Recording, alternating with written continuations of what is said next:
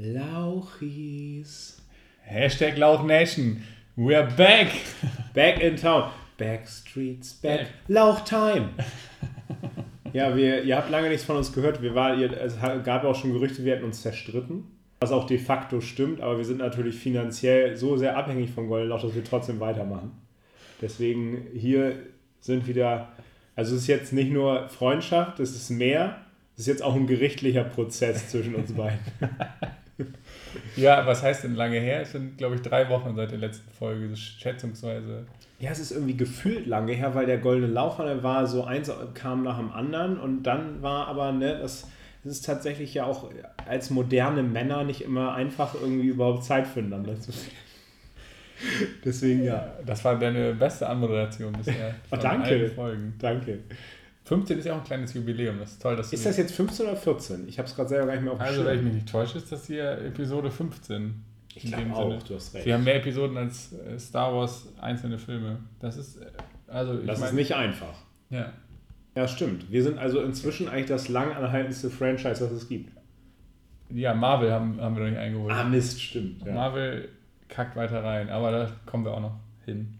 Ja, wir haben heute wirklich so, man kann sagen, da, da kann man euch auch mal ein bisschen dran teilnehmen äh, lassen als Lauch Nation. Wir haben heute so einen richtigen Werkstatttag, wenn man so will. Ne? Also wir haben heute, wir nehmen heute gleich mehrere Dinge auf und man kann äh, auch schon mal das vielleicht kurz vorwegschießen. Es wird eine ganz besondere Special-Folge halt aufgenommen.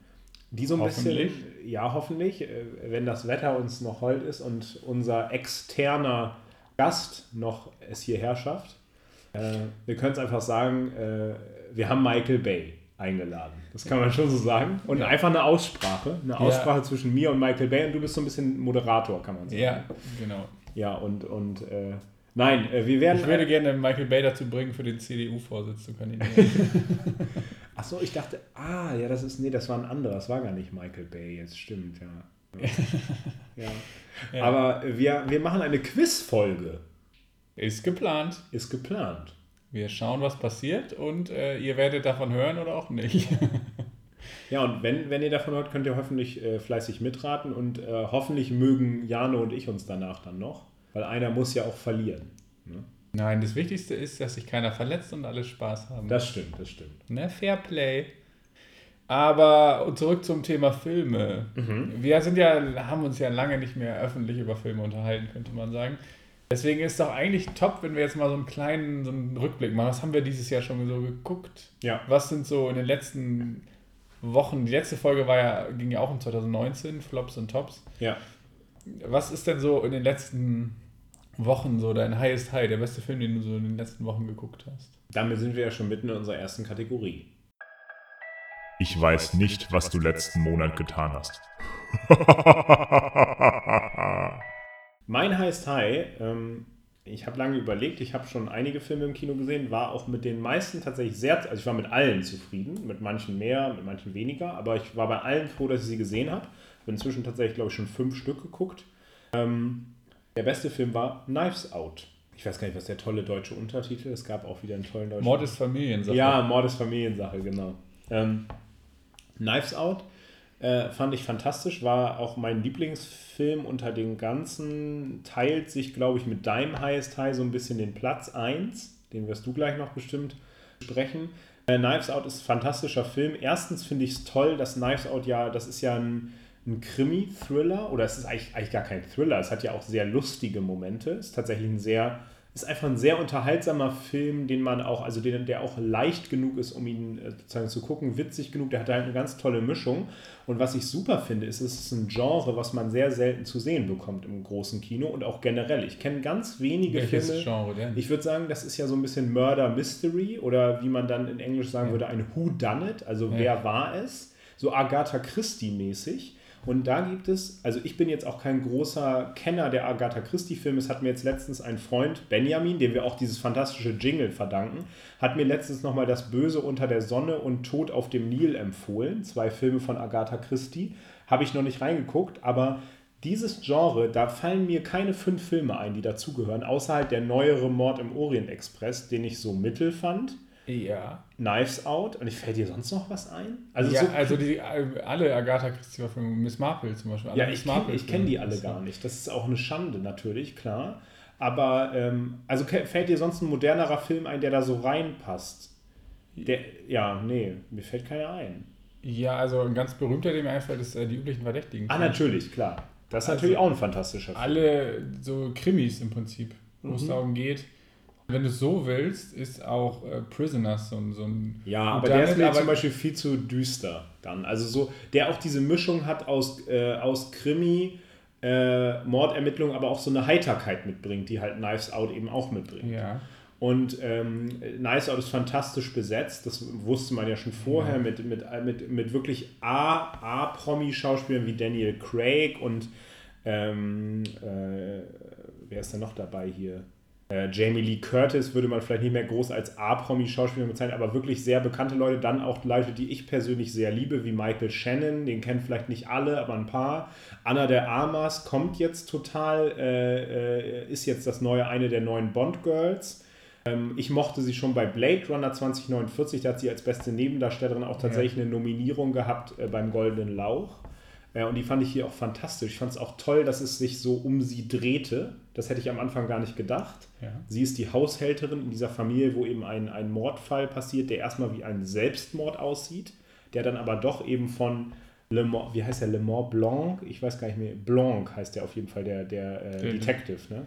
Ja, der heißt Blanc, ja. Ich weiß gar nicht, wie der von Auch heißt. geil gespielt von Daniel ja. Craig, auch so lustig gespielt. Und ich, ich fand es toll. Ich fand auch, der war auf eine ganz ungewöhnliche Art und Weise spannend. Also ich habe oft damit gerechnet, hier und da, das ist bestimmt, äh, das ist bestimmt so und so und vielleicht ist es so und so. Es war sehr oft sehr anders. Ähm, also ich hätte auch durchaus Bock gehabt, leider nur keine Zeit, den noch ein zweites Mal zu gucken im Kino. Also ich finde den ganz toll. Ja, Tony Collette spielt übrigens noch mit. Ah, Chris natürlich, Evans. liebe ich ja, liebe ich ja, natürlich. Tony Collette, großer Fan. Chris Evans, Christopher Plummer. Ja, Chris Evans ist wahrscheinlich jetzt der größte von denen tatsächlich. Captain America spielt da eine ganz andere Rolle. Das ist auch geil. Der hat, glaube ich, einfach richtig Bock gehabt, mal so eine ja. Rolle zu spielen. Ja. Äh, übrigens, mir ist noch ein Whodunit eingefallen, der Name der Rose und ein Film, den du richtig geil findest, Identität. Ah, ja klar. Aber auch eher, wie gesagt, das ist schon eher so gritty, ne? Also das ist eher so in der Thriller-Horror-Schiene. Da ja. finde ich die üblichen Verdächtigen noch am ehesten passend. Ja. Ja, ansonsten, äh, was ich geil fand, irgendwo habe ich das gelesen und das äh, oder gehört, äh, Knives Out wurde beschrieben mit Cluedo, der Film. Ja, genau, absolut. Ja. Und wer Cluedo ja. kennt oder mal gespielt hat, äh, der wird sich sehr an Cluedo erinnern dabei und das ist äh, sehr positiv gemeint. Ich mag Cluedo einfach richtig gerne, deswegen, das, da dachte ich während des Films auch dran, ja. Das ist ziemlich cool. Also ist im Prinzip wie so eine Agatha Christie-Verfilmung. Ja. Und es ist halt toll, da hatten wir auch schon privat drüber geredet, äh, dass das eine originelle Idee. Das ist von Ryan Johnson, das ist seine Idee. Er hat sich das ausgedacht, er hat das bis ins Kleinste geplant und jetzt auf die Bühne gebracht oder auf die große Leinwand gebracht. Und das ist toll. Und ich muss sagen, es hat mich auch ein bisschen mit ihm über Star Wars 8 versöhnt. Ähm, wo er ja wahrscheinlich gar nicht viel für konnte und er wollte mit Star Wars 8 wahrscheinlich viele tolle Dinge machen, die in der gesamten Trilogie toll gewesen wären. Aber Ryan Johnson ist ein toller Regisseur und irgendwie ein auf den man achten sollte. Es wäre ja auch schade, hätten wir jetzt Star Wars nicht eingebaut. Ja, richtig. Ja, aber äh, bei, wir machen jetzt mal ein bisschen über Kreuz. Was war denn dein Lowest Low? Das können wir in diesem Fall nicht machen. Das ist nett, dass du es versuchst, weil Ach so, mein ah. Lowest Low ist ein toller Überleiter, eine tolle Überleitung später. Okay. Da müssen wir noch. Ja, dann sag mir dein Highest High. Mein Highest High, auch ein Film, den ich im Kino geguckt habe, glücklicherweise 1917. Hm. War, glaube ich, zehnmal Oscar nominiert bei ja. den Oscars von ein paar Wochen. Ja, ich glaube, da hat auch jeder wahrscheinlich schon voll viel drüber gehört. Ja. Und ähm, weiß ungefähr, worum es geht. Das ist ein Kriegsfilm. Es geht um, er spielt im Ersten Weltkrieg interessanterweise und ja. es geht um ein, zwei britische Soldaten, die losgeschickt werden, um eine Nachricht zu übermitteln an eine Kompanie, mhm. die schon sehr weit vorgerückt ist, damit die einen geplanten Angriff abbrechen, weil sie sonst in eine Falle laufen würden. Ja. Und das Faszinierende ist erstmal, wie der gefilmt ist. Der ist mhm so, gefilmt, dass es wirkt, als wäre er in einer Einstellung gefilmt. Ja. Das ist auf äh, verschiedene Weisen beeindruckend. Erstmal die Schauspieler, dann die Weise, wie die Kameraarbeit ist, wie die Kamera die ganze Zeit in Bewegung ist im Prinzip. Ja. Und dann ist der erstmal mega spannend, sieht mega gut aus, ist auch emotional durchaus packend. Mhm. Und er ist sehr bildgewaltig, das hat mir sehr gut gefallen. Er hat mich so ein bisschen, ich habe eben gesagt, Cluedo, der Film, so ein bisschen an Call of Duty erinnert. Call of Duty, der Film. Call of Duty, der Film, das ist, da gibt es mehrere, die, wo man das sagen könnte, aber äh, der wechselt auch so von Setpiece zu Setpiece, dann ist Mhm. er am Fluss, dann muss er sich durch so eine zerbombte Stadt kämpfen, so ein bisschen und so. Und das hat mich so ein bisschen an die einzelnen, so, so einzelne Level in so einer Call of Duty-Kampagne erinnert. Ja, stimmt. Ja. Jetzt töten sie den im, äh, töten sie den, der da oben, den Scharfschützen, der da oben im Dings sitzt und so. Ja. Ja, also wer Call of Duty schon mal eine Kampagne gespielt hat, könnte sich daran auch erinnern. Ja. Ich muss sagen, der hat mir allerdings deutlich besser gefallen als eine Call of Duty-Kampagne. ja. Er war aber auch kürzer, auch wenn die bei Call of Duty sind die gar nicht immer so lang. Der war aber, also, ich, also von den Filmen, die neu ins Kino gekommen sind in Deutschland, 2020, war Ja. das bisher mein Lieblingsfilm, obwohl ich eigentlich nur geile Filme im Kino geguckt Ja. Das liegt aber auch daran, dass ich sozusagen auf dieses Genre abfahre. Der Ja, mich sehr an Dunkirk auch erinnert. An der, hatte so eine Mischung aus Soldat James Ryan und Dunkirk. Das war ganz cool. Hat Spaß gemacht. Ja, der hätte bei mir genauso heiß High sein können. Der ist, war fantastisch. Ähm, fand ich auch. Ich fand das eben auch, das war ein Film, da dachte ich danach, ich will jetzt ein Making-of sehen. Ja. Weil das mit der Kamera, das war einfach zu. Es gibt ja, wie gesagt, mit Victoria haben wir ja im deutschen Raum tatsächlich einen Film und der, der Regisseur, Herr, heißt der Schnipper, glaube ich sogar mit Nachnamen, der macht ja jetzt gerade einen neuen Film, der auch so gedreht ist wie Victoria. Ähm, ich weiß gerade gar nicht mehr, wie der heißt, irgendwas mit L. Es, es geht auch, dreht sich auch wieder um eine Frau und einen Tag in ihrem Leben. Ja, Die sind ja nun wirklich mit One Take gedreht. So, ja. Äh, da, das ist ja bei zum Beispiel Filmen wie jetzt 1917 oder auch Birdman eben nicht so, aber es ist dann trotzdem fantastisch, weil man sich interessiert, wie haben sie es gemacht. Und natürlich, wir haben immer gesagt, wo ein Film oft von profitiert, ist von Long Takes, also von Einstellungen, die lange anhalten äh, und wo sich die Kamera im Raum bewegt, ohne dass ein Schnitt passiert. Das sind oft künstlerisch so wertvolle Dinge. Oder ich erinnere einfach nur zum Beispiel mal an, an Marriage Story als ein Film, wo eine der wichtigsten Szenen im Film auch ein One-Take ist. Ähm, weil da einfach ja, da, da merkt man dann auch die Emotion, weil die Emotion staut sich ja auch für die Schauspieler in dieser Szene dann auf, wenn die zehn Minuten geht oder sagen wir fünf.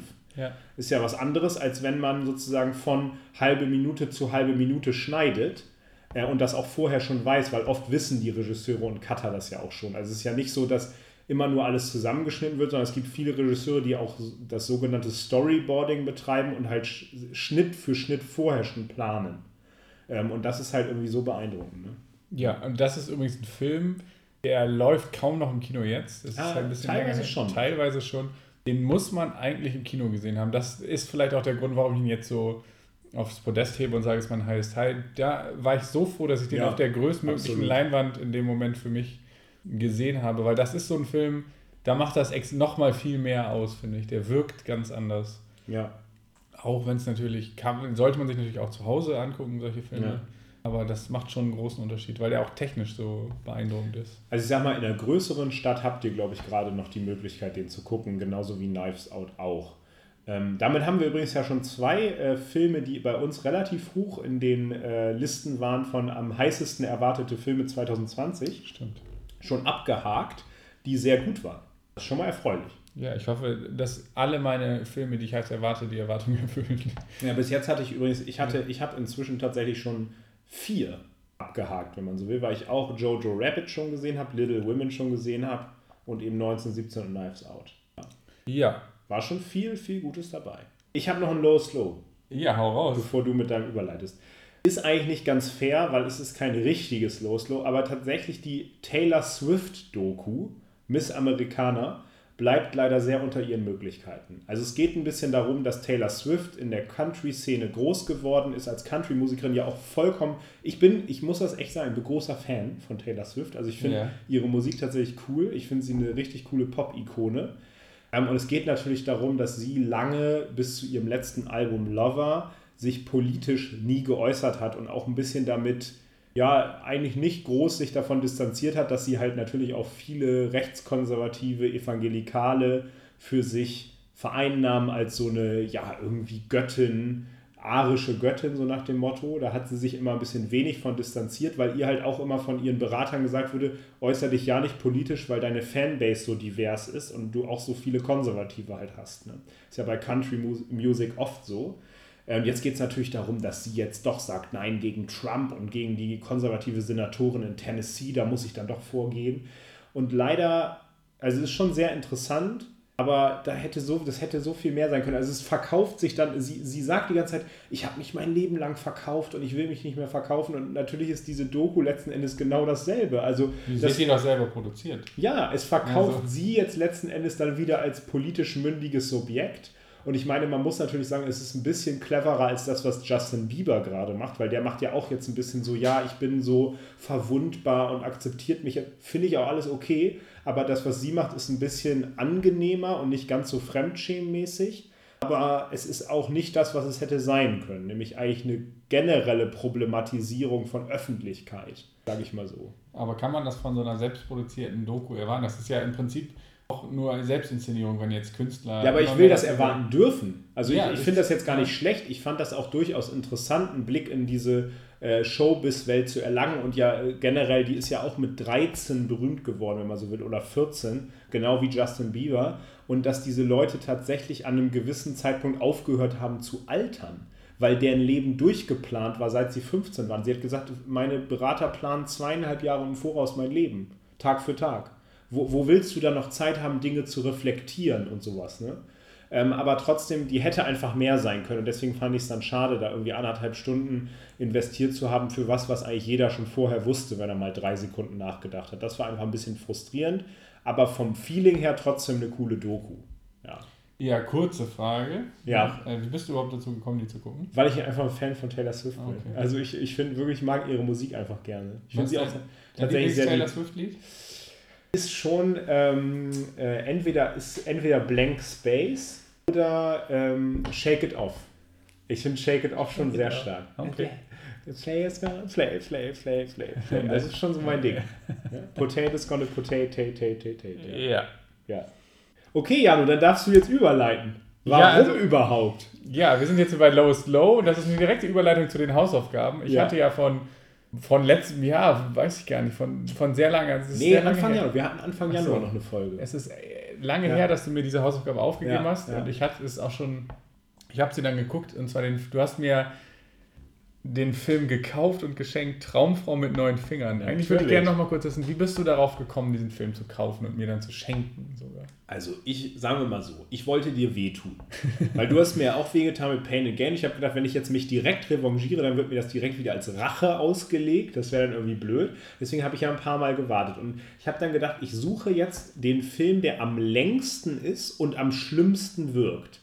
Ähm, ich habe leider aber ganz, ganz wenig lange Filme gefunden, weil wahrscheinlich meist bei den meisten Filmen das Produktionsbudget gar nicht ausreicht. Ach, du bist zu diesem Grabbeltisch Ja, ich bin gegangen. zum Grabbeltisch gegangen in, in, in, in einem Laden. In Für Elektronikartikel? Richtig, ja. genau. Und habe dann einfach durchgewühlt. Und äh, irgendwie sexy Lesbian Vampires habe ich dann nicht genommen. Und habe dann halt neun Frauen. Weil ich dieser Titel, Traumfrau mit neun Fingern, ist einfach fantastisch. Ja. Ja, der hat interessanterweise ist der von 2007. Er heißt ja. im Original einfach nur Careless. Okay. Und ist in Deutschland auch schon mal erschienen, auf DVD natürlich nur oder auf, auf Home-Video, ja. mit dem Titel Careless, Fingersucht Frau. Die Frage ist natürlich, Geil. ist dieses Re-Release als Traumfrau mit neuen Fingern jetzt irgendwie der geilere Titel oder ist Careless Fingersucht Frau genauso scheiße? Man weiß es nicht. Ich weiß nicht, ob Careless Finger, ob man da vielleicht irgendwie in einem anderen Genre denkt, ich weiß auch nicht. Also so, ja, ja. okay. Der heißt halt im Original einfach nur Careless. Und You Couldn't Care Less. Ja, und du hast, deine Rache ist dir nur halb geglückt, sag ich mal. Ich kann mhm. mich darüber nicht so echauffieren wie du über Pain and Gain. Dieser Film ist allerdings einfach to todlangweilig gewesen und extrem unnötig. Ja. Die äh, Regie führte übrigens Peter Spears. Ah. Nicht verwandt oder verschwägert mit Britney Spears. Ich kannte den Namen vorher nicht und habe dann mal sozusagen im Internet kurz ja. geguckt, wer der Herr ist. Er ist Schauspieler und Produzent und einmal Regisseur bei diesem Film. Er hat den Film Call Me By Your Name übrigens produziert und Nein. hat auch selber mitgespielt. Produziert. Man weiß jetzt nicht, wie er da kreativ involviert war, aber. Toll. Hat, und als Schauspieler hat er auch bei Call Me By Your Name mitgewirkt, aber nur in einer kleineren Rolle. Ja. Das war nicht ganz herauszufinden. Ja. Aber das heißt, er hat durchaus an äh, Kunst auch schon mitgewirkt. Aha. Ein guter, angenehmer Kunst, sag ich mal. Die Hauptrolle spielt Colin Hanks, der Sohn von Tom Hanks. Oh nein, das ist ja traurig. Der spielt da auch mit. Der spielt die Hauptrolle. Ach, schön, ja. Ja, ähm, ja, also ich will jetzt Colin Hanks nicht nur als, als Sohn von Tom Hanks hier vorstellen. Der hat übrigens in King Kong schon gespielt, in Ja, der ja. neuen King Kong-Verfilmung. Der, hat- er spielt in der Serie Fargo mit. Und auch bei Life in Pieces. Richtig. Und äh, bei den, diesen Jumanji-Verfilmungen, die jetzt letztes Ach, bei den neuen. Ja. Hat er auch mitgespielt. Also ist durchaus ein beachtenswerter Schauspieler. Er Ja. spielt noch, äh, die weibliche Hauptrolle spielt die Traumfrau mit neun Fingern, spielt Rachel Blanchard oder Blanchard oder so. Aha. Kannte ich vorher nicht. Er spielt noch Tony Schalup, bekannt aus Ja, Monk, als Monk mit. Das steht auch dick aus der Hülle drauf. Da würde ich auch mitwerben. Ja, der spielt eigentlich eine, eine Nebenrolle, so wie man sich das vorstellt. Der spielt natürlich nicht die wichtigste Rolle. Ja. Dann spielt noch Fran Kranz mit, den kennt man eventuell aus Cabin in the Woods. Da spielt er diesen Schönling, diesen, Ah, äh, der auch so ein bisschen äh, so, so, so ein Kiffer ist bei Cabin in the Woods und glaube ich, so. einer der ersten stirbt. ja, Spoiler. der ist, glaube ich, sogar der Erste, der stirbt. Ja. Ja, Nee, stimmt Und gar nicht. Nein, stimmt doch gar nicht. Der überlebt doch bis ganz zum Schluss. Das ist jetzt der heftigste Spoiler. Ne, der, der überlebt Aber ganz, du ganz weißt lange. genau, wen ich Der meine. Kiffer-Typ, der, Ja. der, dieser ge- geiler Trivia-Fakt zu dem, der ist so trainiert, dass sie ihn äh, gegenüber Chris Hemsworth rausstellen mussten als Kiffer, weil er einen viel geileren Körper hat als Chris Hemsworth. Ja, und deswegen deswegen durfte der- er in dieser Badeszene äh, auch nicht baden. Ich glaube, der behält da irgendwie sein Oberteil ja, der musste so. die ganze Zeit so weite, so Schlabberklamotten Ja, ja, tragen, genau, damit es so wirkt.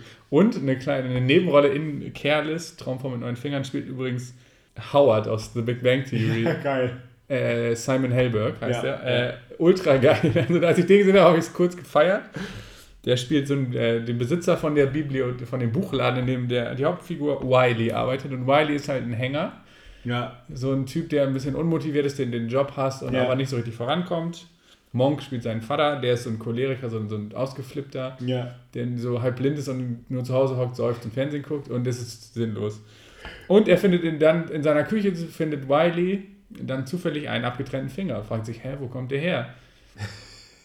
Und macht sich dann auf die Suche, denkt, dann ziehen neue Nachbarn neben ein, die sind ein bisschen gruselig, dann denkt er, hm, wie kommt dieser Finger her? Haben die irgendwie da einen Drogendeal Die gemacht? Finger im Spiel. und haben dann irgendwem da den Finger abgetrennt und der ist bei ihm gelandet. Dann Ja. trifft er auf einer Party zufällig eine wunderschöne Frau, wo man sich auch fragt, die, die flirten dann miteinander Mhm. ähm, und dann fällt ihm irgendwann auf, ach, ihr fehlt der Zeigefinger. Das ist ja verrückt. Das muss, heißt das etwa die Frau zu meinem Finger sozusagen? und er Ist sie es? Mal kurz einmal.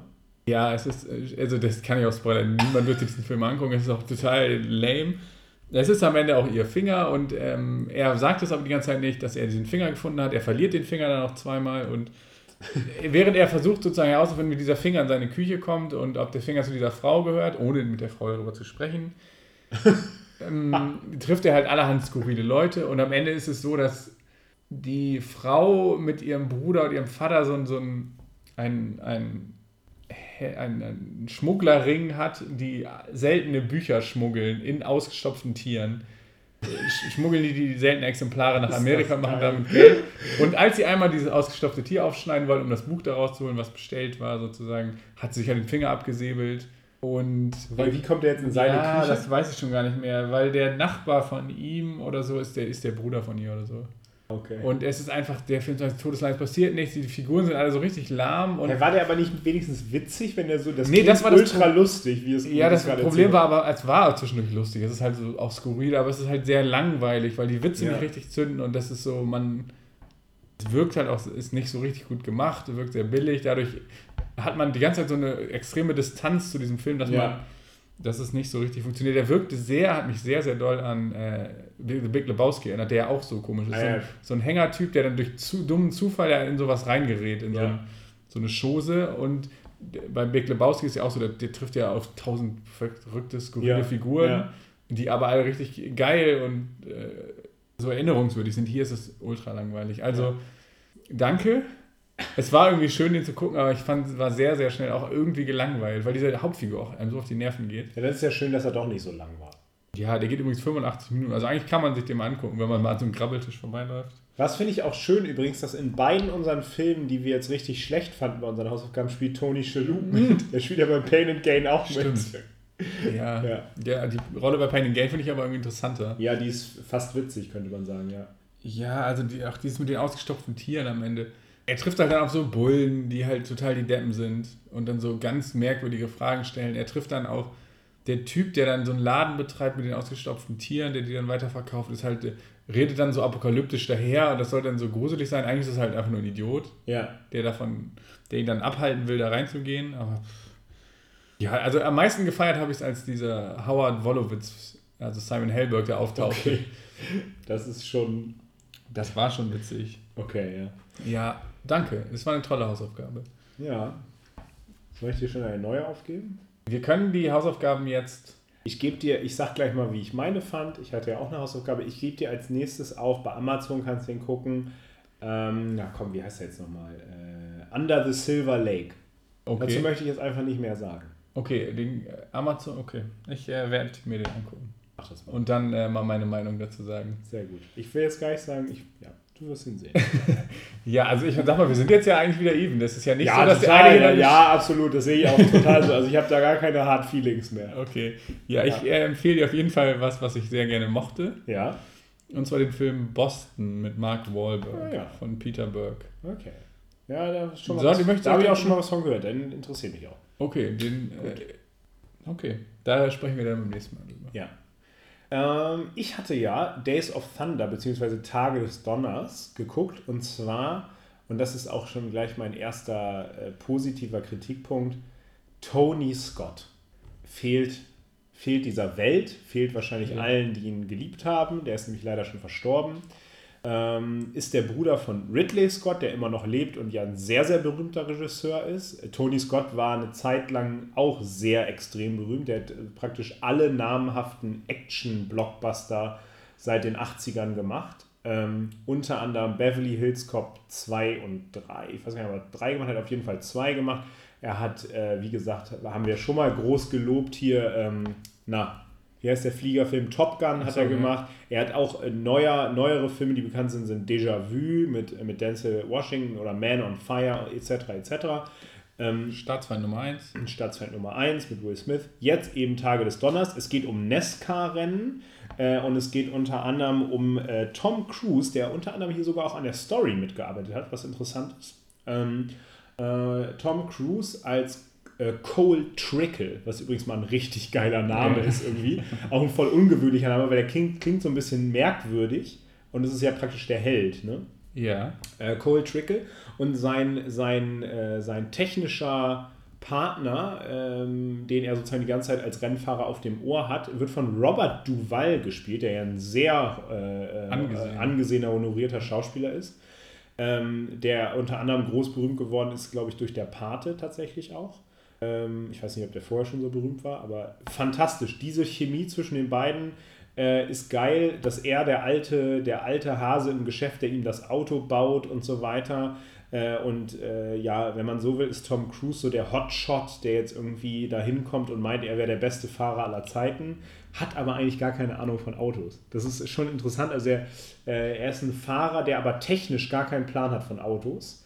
Ähm, und das deswegen macht es den Mann auf dem Ohr, den ja der von Robert Duvall gespielt hat, für ihn Ja. so wichtig. Ähm, die brauchen sich beide praktisch, weil sonst ist ihr Leben in Gefahr. Also sein, wenn man so will, Tom Cruise Leben ist in Gefahr, wenn er ihn nicht auf dem Ohr hat. Und dann, Ja. la- äh, dann freunden sie sich an und so weiter. Und das ist alles sehr gut. Das, man muss es einfach sagen, dieser Film ist natürlich, der tut weder irgendjemand weh, noch hat er irgendwie groß Tiefe, sondern der Film ist einfach der perfekte Sonntagnachmittag-Blockbuster oder auch Abend-Blockbuster. Der hat geile Rennszenen, der hat geile Musik. Hans Zimmer mit so einem Synthesizer-Soundtrack liebe ich ja sofort. Das liebe ich auch. Der ist jetzt nicht mehr ganz 80er, der ist nämlich genau 1990 der Film. Aber er hat noch dieses Feeling von den 80er Jahre Actionfilmen, das ich einfach liebe. Also auch Ja. an so Filmen wie Top Gun und äh, Beverly Hills Cop 2. Diese Unbeschwertheit, diese unaufgeregte Handlung, die irgendwie cool ist, wo man einfach da sitzt und denkt, geil, ich würde dazugehören. Es ist zwar ein bisschen blöde, aber es ist einfach nur toll. Und äh, diese Nesca-Rennszenen sind auch cool. Das ist auch das, was man hat genau die richtige Dosierung eigentlich an Rennszenen so. Ähm, hat eine gewisse Knackigkeit, eine gewisse Kürze. Äh, geht, glaube ich, 100 Minuten. Kann man also mal schön einfach mal gucken, die Boxen laut aufdrehen und einfach nur Spaß haben bei dem Film. Einfach nur Spaß haben. Ja, ist es. Äh, welches ist dein Lieblingslied aus dem Film? Ähm, Ich finde das, wenn er am Anfang ankommt mit seinem Motorrad, ist auch schon geil. Und dieses Lied, wo sie das, ach, wie heißt es denn? Das Lied, wo sie das Auto bauen, das sind ja auch irgendwie zwei Minuten oder so. Ja, äh, das, ich glaube, das ist am Anfang ist Last Note of Freedom, als er da ankommt und zum ersten Mal sozusagen diese Testfahrt macht. Ja, ja. Ja, bei dem anderen weiß ich gar nicht, wie es heißt. Ist das nicht von ACDC? Gibt eins von ACDC, glaube ich, oder Guns N' Roses. Ja. Es war übrigens auch interessant, welche, da spielen voll viele äh, heute sehr bekannte Schauspieler mit. Da spielt John C. Reilly mit. Den stimmt. vielleicht nicht alle, aber der ist, äh, der hat in vielen Filmen, die ich sehr mag, mitgespielt. Da spielt Michael Gambon, äh, Gampton mit, der sehr bekannt wurde durch seine Rolle in Guardians of the Galaxy, als hier, wie heißt der nochmal, Yondu, dieser blaue. Ja. Ähm, Gimme Some Lovin' ist übrigens das Lied. oh ja, genau, das ist ja auch von den Blues Brothers, deswegen dachte ich da so dran. Ja. Ja, Knocking on Heaven's Doors, das Guns N' Roses. Ich meinte, egal, ich wollte dich nicht Ja, unterbrechen. äh, das ist äh, Nicole Kidman spielt mit, Tom Cruise halt wie gesagt. Ähm, und äh, der, der, der Typ aus Saw, wie heißt der jetzt nochmal? Ähm, Ja, übrigens auch mein Lieblingssong, äh, ich, wir haben vorher schon über den Soundtrack gesprochen, Ja. Hearts in Trouble von Chicago. Das Ah, Lied ja, okay. kommt auch sehr prominent bei den äh, Rennszenen, auch mega das geile Lied. ja, der Typ von. Saw heißt übrigens Carrie Elves, den kennt man auch einfach, der, der spielt auch in einigen Filmen mit. Äh, unter anderem in ah, The Princess Bride, stimmt. Ähm, sonst nicht in so bekannten Filmen, aber aus dem allerersten Saw-Film und auch, glaube ich, dem allerletzten äh, ist er bekannt, ja. Also Days of Thunder macht richtig Spaß. Macht einfach mega Spaß, ist, ist cool und es ist auch, ähm, man kriegt nicht so richtig einen Einblick in den Rennsport, also so richtig Aber viel verstanden habe ich nicht, da ist Le Mans 66, Le Mans 66 ist eine ganz andere Liga von Filmen, aber ähm, äh, einfach von der Machart auch schön. Ja. Aber es ist einfach genau das, was man manchmal von einem Film will, dass man sich hinsetzt und dass man denkt, oh, das macht richtig Spaß und äh, das ist auch ein Film, den man im Kopf behält und dann denkt, oh, lass uns den mal wieder gucken. Weil Das einfach, ja. Im Prinzip ist es der, fast der gleiche Film wie Top Gun, finde ich. Ja, Und ist auf die gleiche Art geil wie Das Top stimmt Gun. auch, ja. Äh, nur, dass es halt diesmal nicht um Kampfjet-Piloten geht, sondern Ja. um NASCAR-Fahrer. Und Tom Cruise ist wieder, das ist übrigens bei Cocktail, den er danach gedreht hat, nochmal das gleiche, Ja. sozusagen, dass er wieder so ein, so ein junger, wilder Typ ist, der dann sozusagen so ein bisschen Ernsthaftigkeit lernen muss. Genau, und dann die Frau, es ist auch geil, die Frauenpersonen sind praktisch exakt gleich. Das ist so, Ja. die Frau, die ist halt, das ist eine Ty Frau, die hat Karriere gemacht, so, und die sagt ihm jetzt mal, wo es lang geht. Die ist sozusagen ein bisschen reifer als er und, und äh, sie, aber natürlich verliebt sie sich nach einer Sekunde schon in ihn trotzdem, weil er natürlich nur Röhrenjeans trägt und geilen Arsch hat und so. Also so kommt es rüber, ne? Also Ja. so, das, das wird hi- hier wirklich noch weniger lange aufrechterhalten als bei Top Gun. Bei Top Gun gibt es noch ein bisschen länger äh, diese Spannung, weil sie seine Ausbilderin ist und dass sie ihn auch öfter abblitzen lässt. Das geht jetzt hier wesentlich schneller.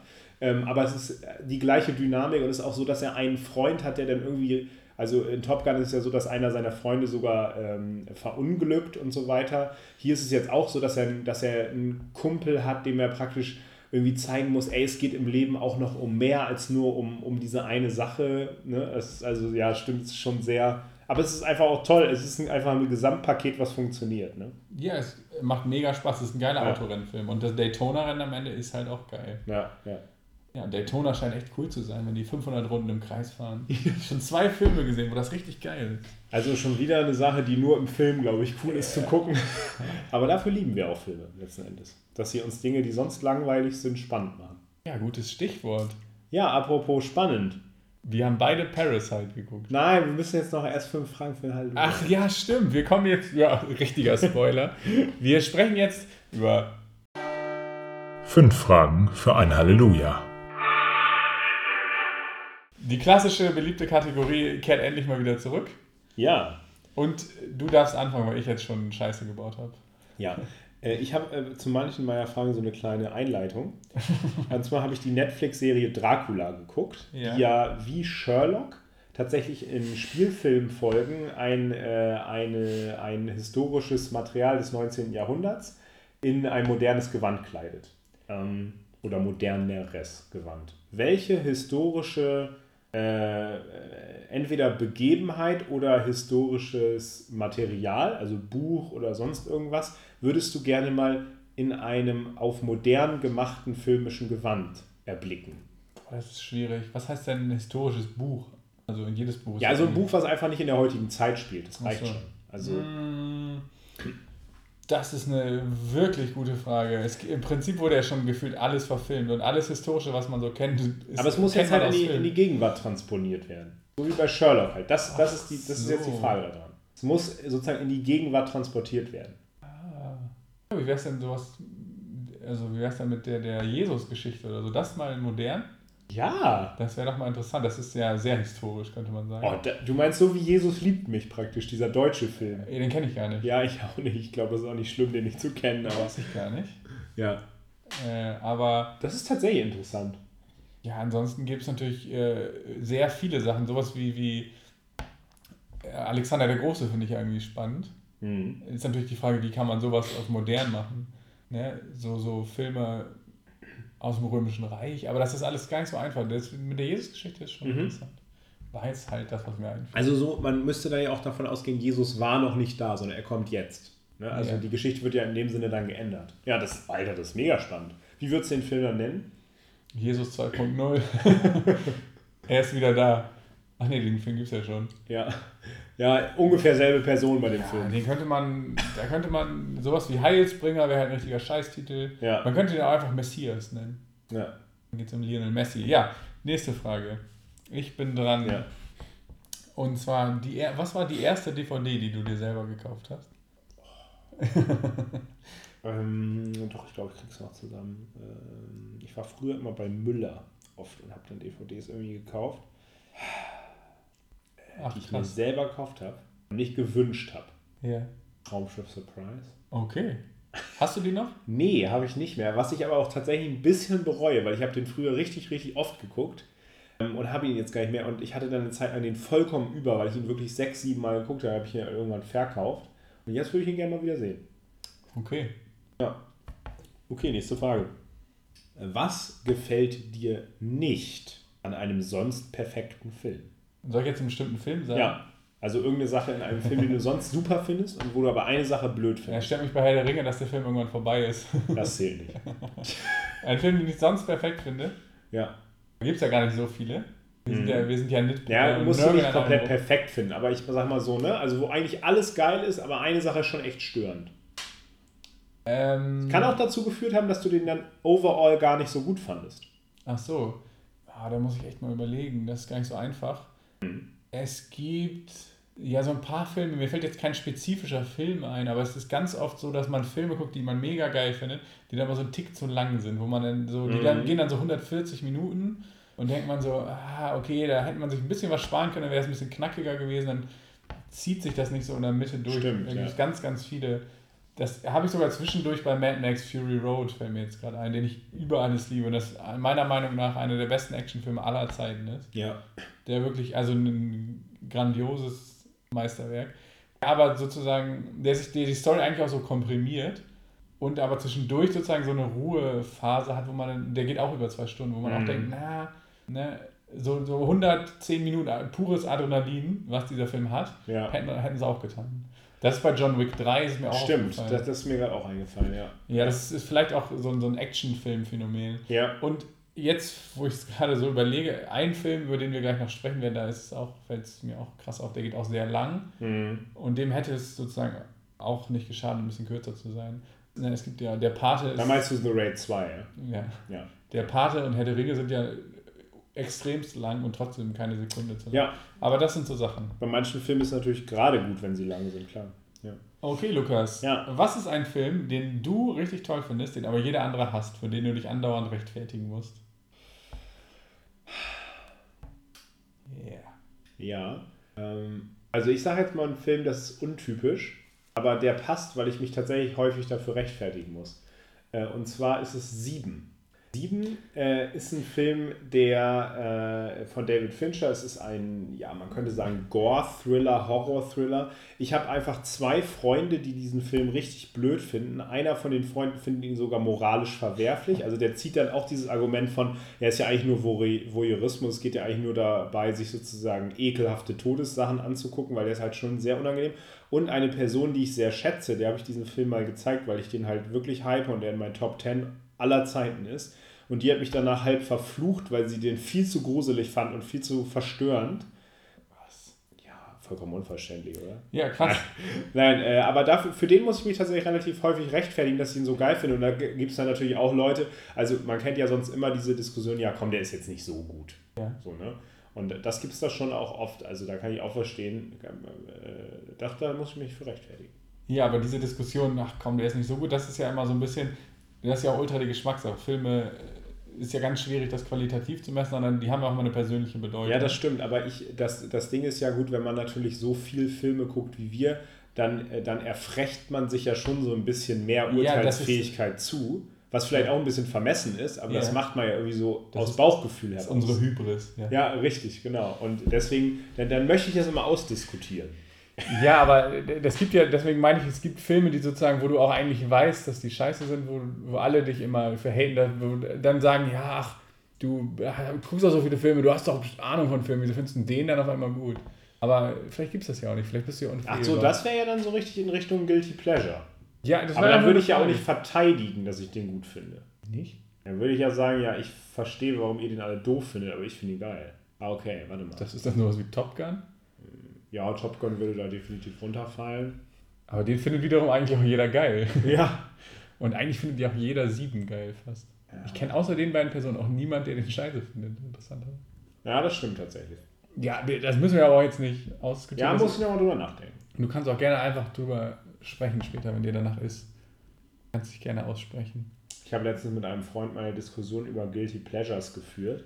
Und äh, das Guilty Pleasure, was ihm einfiel, also so auf alles bezogen, nicht nur auf Filme, war Bonnie Tyler, die Sängerin. Geil. Wo ich gesagt habe, hey, Bonnie Tyler ist eine Künstlerin mit äh, äh, äh, Total Eclipse of the Heart. Das ist ultra der geile besten Song. Songs ever. Ja. Verstehe ich nicht. ja. Okay, Da ähm, braucht man sich nicht verstehen. neue Frage an dich. Bonnie Tyler. Ja. Coronavirus ist der Hype der Stunde. Was ist der beste Film für Menschen in solchen Stimmung? Was zur Hölle? Children of Men. Okay. Ja. Das macht die hoffnungslose Lage noch ein bisschen hoffnungsloser. Oder Requiem for a Dream. Ja, Seuche, also es muss schon auch um eine Seuche gehen. also Und um dann Children of Men. Okay, ja. Er ist auch wirklich sehr gut, der Film. Ja, das, natürlich, deswegen ist es ja auch eine Empfehlung. Aber Ja. es ist halt nichts, was einen dann positiv weiterdenken lässt. Ja, Aber das stimmt. Das Ende ist, hat auch einen Hoffnungsschimmer. Ja, doch, doch, doch. Okay, das, Mann, du bist so entscheidungsfreudig heute. Welchen Song, den du durch einen Film kennengelernt hast, Ja. hast du danach lieben gelernt? Also welchen Song hast du durch einen Film kennen und lieben gelernt? Das, äh, Total Eclipse of the Heart? Nein. Das ist äh, All Along the Watchtower von Jimi Hendrix. Jetzt werden manche sagen, du Banause, den muss man sowieso kennen. Ich habe ihn durch den Film Watchmen kennengelernt von Banause.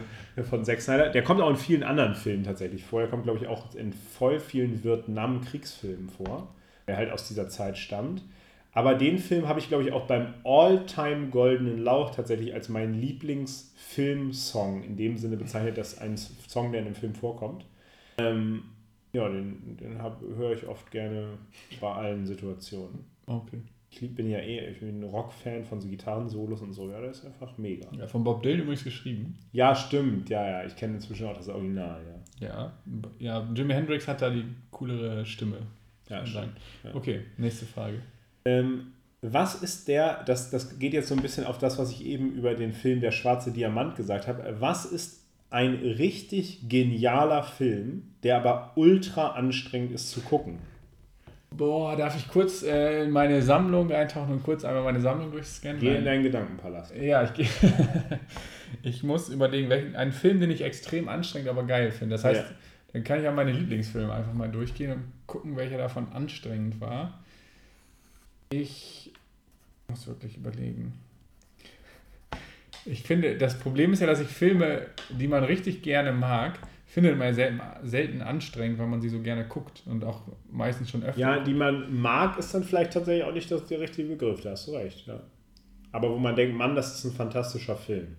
Ja, gute Frage. Ja, die ich anstrengend zu gucken finde, aber geil, also sowas wie Bad Boys 2 zum Beispiel. Ja. Den schätze ich wirklich, den finde ich wirklich toll. Ja. Oder The Rock, aber die sind so, so überdreht und so, so völlig farbübersättigt und so. Da hat so ein bisschen das Gefühl, man würde danach irgendwie so, so einen epileptischen Anfall kriegen, Ja. weil diese so eine Reizüberflutung da stattfindet. Aber irgendwie finde ich sie trotzdem geil. Das wären so jetzt Filme, die mir einfallen, ehrlich gesagt. Die sind eigentlich, also die sind auch irgendwie dann körperlich wahrscheinlich schädigend. Okay. Bei, okay, jetzt kommt eine Frage, da musst du auch wieder über meine Filme nachdenken. Bei welchem Film kannst du es nicht verstehen, dass ich den überhaupt mag? Bad Boys 2. Ja. Keine Ahnung. Ähm, nee, warte mal kurz nicht. Äh, Bad Boys 2. Äh, ja, doch, aber es ist am Ende kommt es doch letzten Endes doch wieder auf Michael Bay hinaus, glaube ich.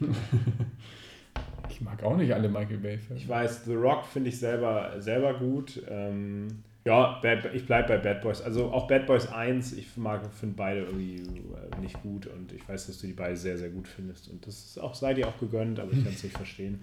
Ich finde, Bad Boys 1 ist ein sehr 0815 Buddy-Cop-Film, der nett ist in gewisser Hinsicht, aber auch irgendwie nervig schon. Der zweite, den finde ich sehr unangenehm sogar.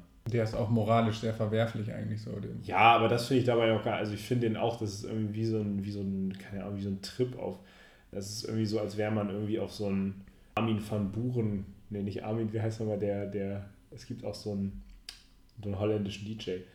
Ja, als wäre man irgendwie, keine Ahnung, auf der Fusion und müß, als würde mich jetzt jemand zwingen, auf die Fusion zu gehen, irgendwie so. Das ist nicht so dein Ding, oder was? Ach doch, schon irgendwie, aber nicht, weil ich es nicht will. Ach so, okay. okay. Und so fühlte ich mich bei Bad Boys 2 beim Gucken. Okay. Ja. Das steht jetzt aber nicht zwischen uns. Nein. ist das Freundschaft oder ist das mehr? Ja, ich habe eine letzte Frage für dich, die auch eine kleine Überleitung ist. Ja. Was war der größte sogenannte Oscar-Snap? Wir haben ja über die Oscars hier beim Goldenen Lauch noch nicht gesprochen. Ja. Außer, dass wir bei Instagram mal kurz geteilt haben, was der Goldene Lauch und der äh, Oscar zusammen hatten. Wa- Was hat gefehlt bei den Oscars? Jetzt dieses Jahr? Ja, bei den Ja, Oscars dieses Jahr. Die sind vollkommen klar, die beste weibliche Hauptdarstellerin. Ja. Ist ja wohl eine Frechheit, dass Lupita Nyong'o nicht den Oscar kriegt. Ja, oder noch nicht mal nominiert Ja, war. ja, ja, Ja, genau, das okay, war- ja, krass, ja. Ja, stimmt, also ganz recht. ehrlich, die- für wir die das so heftigst verdient, Ja, dass die, ja, dass sie nicht mal nominiert war, sozusagen, dass die nicht mal in Betracht kam. ja, ja. Ne, also nichts gegen alle, die nominiert waren und dann Frage kamen und so, die sind auch toll. Ich habe sie nicht alle gesehen, die Filme. Ja, Aber diese Leistung hätte man zumindest mal sozusagen Ja. erwähnen können auf irgendeine Weise. Die Ja. fand ich so beeindruckend. da hast du recht, ja. Das ist also fällt mir sehr. Ja, es ist halt auch das klassische Problem mit den Genrefilmen, ne, dass die nicht auftauchen. Also, dass ein Horrorfilm, dass Horrorfilme so gut wie nie auftauchen, außer es ist halt Get Out, aber ganz ehrlich, ist Got- Get Out noch ein richtiger Horrorfilm? Ich weiß auch nicht. Also, ja, schon irgendwie noch, aber schon viel weniger als andere Filme. Die, ja. Ja, und zum Beispiel das Jahr davor wurde Toni Collette in Hereditary, die, das gleiche Ding, äh, Horrorfilm, ultras die gute Hauptdarstellerin, extrem beeindruckende Ja. Performance, Ja, wurde nicht berücksichtigt. ja, ja. ja. Gut, letzte Frage für heute. Okay. Dein liebster Sonntagsmorgensfilm? Ähm, mein liebster Sonntagsmorgensfilm. Ich überlege jetzt gerade, es gibt natürlich so Filme, in die man sich so richtig reinsetzen kann vom Wohlfühlfaktor. Ich glaube, ich nehme tatsächlich 21 Jump Street. Ähm, der ist zwar ja kein, das ist jetzt kein irgendwie, also ist kein Kindheitsfilm so in dem Sinne, ähm, aber 22 Jump Street ist ein Film, den ich so lustig finde und inzwischen schon mitsprechen kann. Äh, und ich habe immer wieder Bock, mich trotzdem hinzulegen und zu sagen, komm, den gucken wir jetzt, der ist einfach nur toll. Ja. Ähm, und ja, der ist, der ist mega. Also kann ich auch nur jedem empfehlen, den mal zu gucken. Okay. Den mache ich an, weiß, was kommt, freut mich, freue mich aber darüber und der ist auch noch lustig. Das war Okay. sehr lustig. Ja. Da stimme ich dir vollkommen zu. ja. Okay, jetzt, ich meinte die Überleitung mit den Oscars, denn Ja. äh, wir wollen jetzt gar nicht mehr die Oscars in dem Sinne rekapitulieren. Das haben schon andere vor uns schon seit Wochen gemacht und sind jetzt auch schon ein bisschen her. Aber die Oscars haben uns ein bisschen ähm, äh, aufs heutige Thema insofern gebracht, dass wir gesagt haben, es ist ja was, es ist ja ein Erdrutsch passiert bei den Oscars, was ich auch nicht für möglich gehalten hätte. Ja. Der Film Parasite hat es als erster nicht-amerikanischer Film geschafft, den Oscar als bester Film zu gewinnen. Das waren sonst eigentlich immer amerikanische Filme. Auch so ein Film wie The Artist zum Beispiel, der ja französisch anmutet, ist trotzdem ein amerikanischer Film. Ähm, ja, und ich habe schon mal ein bisschen über Parasite geredet. Du hattest den bis vor kurzem nicht gesehen, jetzt hast du ihn auch gesehen. Und hätte ich ihn letztes Jahr gesehen, hätte er eine sehr große Rolle beim Goldenen Lauch gespielt. Das ist ein extrem beeindruckender Film. Ich bin Ja. Also von allen Filmen, für die ich dieses Jahr ins Kino gegangen bin, um es so zu sagen, ist Ja. das mein Lieblingsfilm. Ja. Ich habe 1917 vorhin abgefeiert, Ja, aber Parasite äh, feiere ich noch mehr ab. Wirklich genial. Und ich, ich kenne niemanden, der den, der das, der den nicht irgendwie cool fand. ja. Das, äh, übrigens, kurze Empfehlung, wenn dieser Podcast erscheint, am 5.3. erscheint Parasite auf DVD. Also er läuft jetzt inzwischen auch in vielen Kinos wieder für ein paar Wochen, weil er halt jetzt gerade eben den, so viele Oscars gewonnen hat und viel Publicity hat. Aber ab 5.3. erscheint er auf DVD und die, die, es ist wert, dieses Geld auszugeben. Also wenn man den gerne mal im Home Entertainment dann hat. Und das ist sicherlich auch ein Film, den man, der beim zweiten Mal noch viel mehr Spaß macht, vielleicht sogar, weil man da nochmal irgendwie äh, auf mehr Dinge achtet. Ja. Was hat dir denn bei Parasite am meisten gefallen? Ja, das ist mega schwierig zu sagen, weil eigentlich hat mir alles gefallen. Dieser Mix aus, es ist lustig am Anfang, es ist dann auch irgendwie ein bisschen Horror, es ist spannend und es ist Satire, es ist großartig bebildert, es ist genial geschauspielert. Ja, weiß ich nicht. Jetzt, vielleicht hat mir am meisten gefallen, dass der, ja, dass der so ein Genre-Mix ist, dass der so alles möglich, also alles bietet. Aber trotzdem, das passt so gut zusammen. Ne? Ja, und also dann ja, vollkommen organisch eine Handlung hat. Ja, und auch der, ist so unvorhersehbar. Man weiß die ganze Zeit nicht, was passiert jetzt als nächstes. Man ahnt sowas und manches passiert, manches passiert völlig anders und mit manchem rechnet man überhaupt nicht. ja. Ja, also hat diverse Twists, die man nicht alle kommen sieht. Eigentlich Ja. sollte man, wenn man den noch nicht geguckt hat, auch möglichst wenig wissen vorher. ja, auf jeden Fall. Ja, das stimmt. also schaltet jetzt vielleicht ab und in, Also ich sag mal, spult 10 Minuten vor. Das kann man jetzt definitiv sagen. Wenn wir jetzt es auch noch empfehlen, kann man schon auch sagen, alle empfehlen diesen Film, wir auch. Dann kann man schon sagen, das ist eine sichere Investition, wenn man, ich kann es inzwischen auch verstehen, wenn man wirklich mal sagt, ey, ich will jetzt mal einen geilen Filmabend machen, aber ich habe keinen Bock, dass ich am Ende denke, oh nö, jetzt habe ich mir mal die Zeit genommen und guck mal einen Film und das ist echt ein blöder Film. Parasite, mit dem wird niemand was falsch machen. Der Film ist fantastisch und ich glaube, jeder findet an dem Film irgendwas beeindruckend und wird einen guten Abend damit haben. ja. Ja. Das hat uns jetzt aber zu unserem Thema gebracht und zwar ist unser Thema ausländische Filme. Und was meinen wir eigentlich überhaupt, wenn wir ausländische Filme sagen? Ja, es ist erst eine Dreiviertelstunde oder so vergangen und dann kommen wir zum Thema unserer Podcast-Folge. Ja, aber es ist jetzt auch mal, es ist lange nicht gewesen, das, das müssen wir uns jetzt mal so rausnehmen. Ja, ausländische Filme. Wir haben einmal überlegt, der ist ja sozusagen, hat den Oscar gewonnen, obwohl er nicht aus Amerika kommt. Wir haben jetzt mal gedacht, was sind denn noch andere geile Filme, die nicht aus Amerika, die nicht englischsprachig sind? Ja. Weil alles, was englischsprachig ist, äh, hat ja sozusagen ein großes Release, weil es sich in Amerika vermarkten lässt. Ja. Auch englische Filme Ja, oder schottische sozusagen in dem Sinne. Die Knives Out zum Beispiel ist, glaube ich, auch so. Ja, also britische Ja, Filme ja. sind ja, da merkt man gar nicht den Unterschied teilweise. Ja, ja. Äh, und deutsche Filme ist jetzt auch nochmal was anderes, weil in Deutschland ist das ja sozusagen hier auch der, da kriegt man auch viel von mit, da wir jetzt Genau, in Deutschland wohnen, ja. ist das natürlich nochmal Ja. was anderes. Aber alle anderen Länder sozusagen, die Mhm. nicht englisch- oder deutschsprachige Filme produzieren, Ja, obwohl, naja, deutschsprachig hätte ich jetzt mal nicht sagen sollen, ja also, aber haben auch geniale Filme, wofür Parasite ein gutes Beispiel ist. Und äh, wir wollen ein kleines Schlaglicht darauf werfen, dass es auch sozusagen, wenn man über den Tellerrand hinausblickt, Ja. der Filme, die man andauernd im Kino serviert bekommt, total die großartigen Filme gibt, dass man dafür nicht äh, deutsche Filme gucken muss oder den Amis vertrauen muss.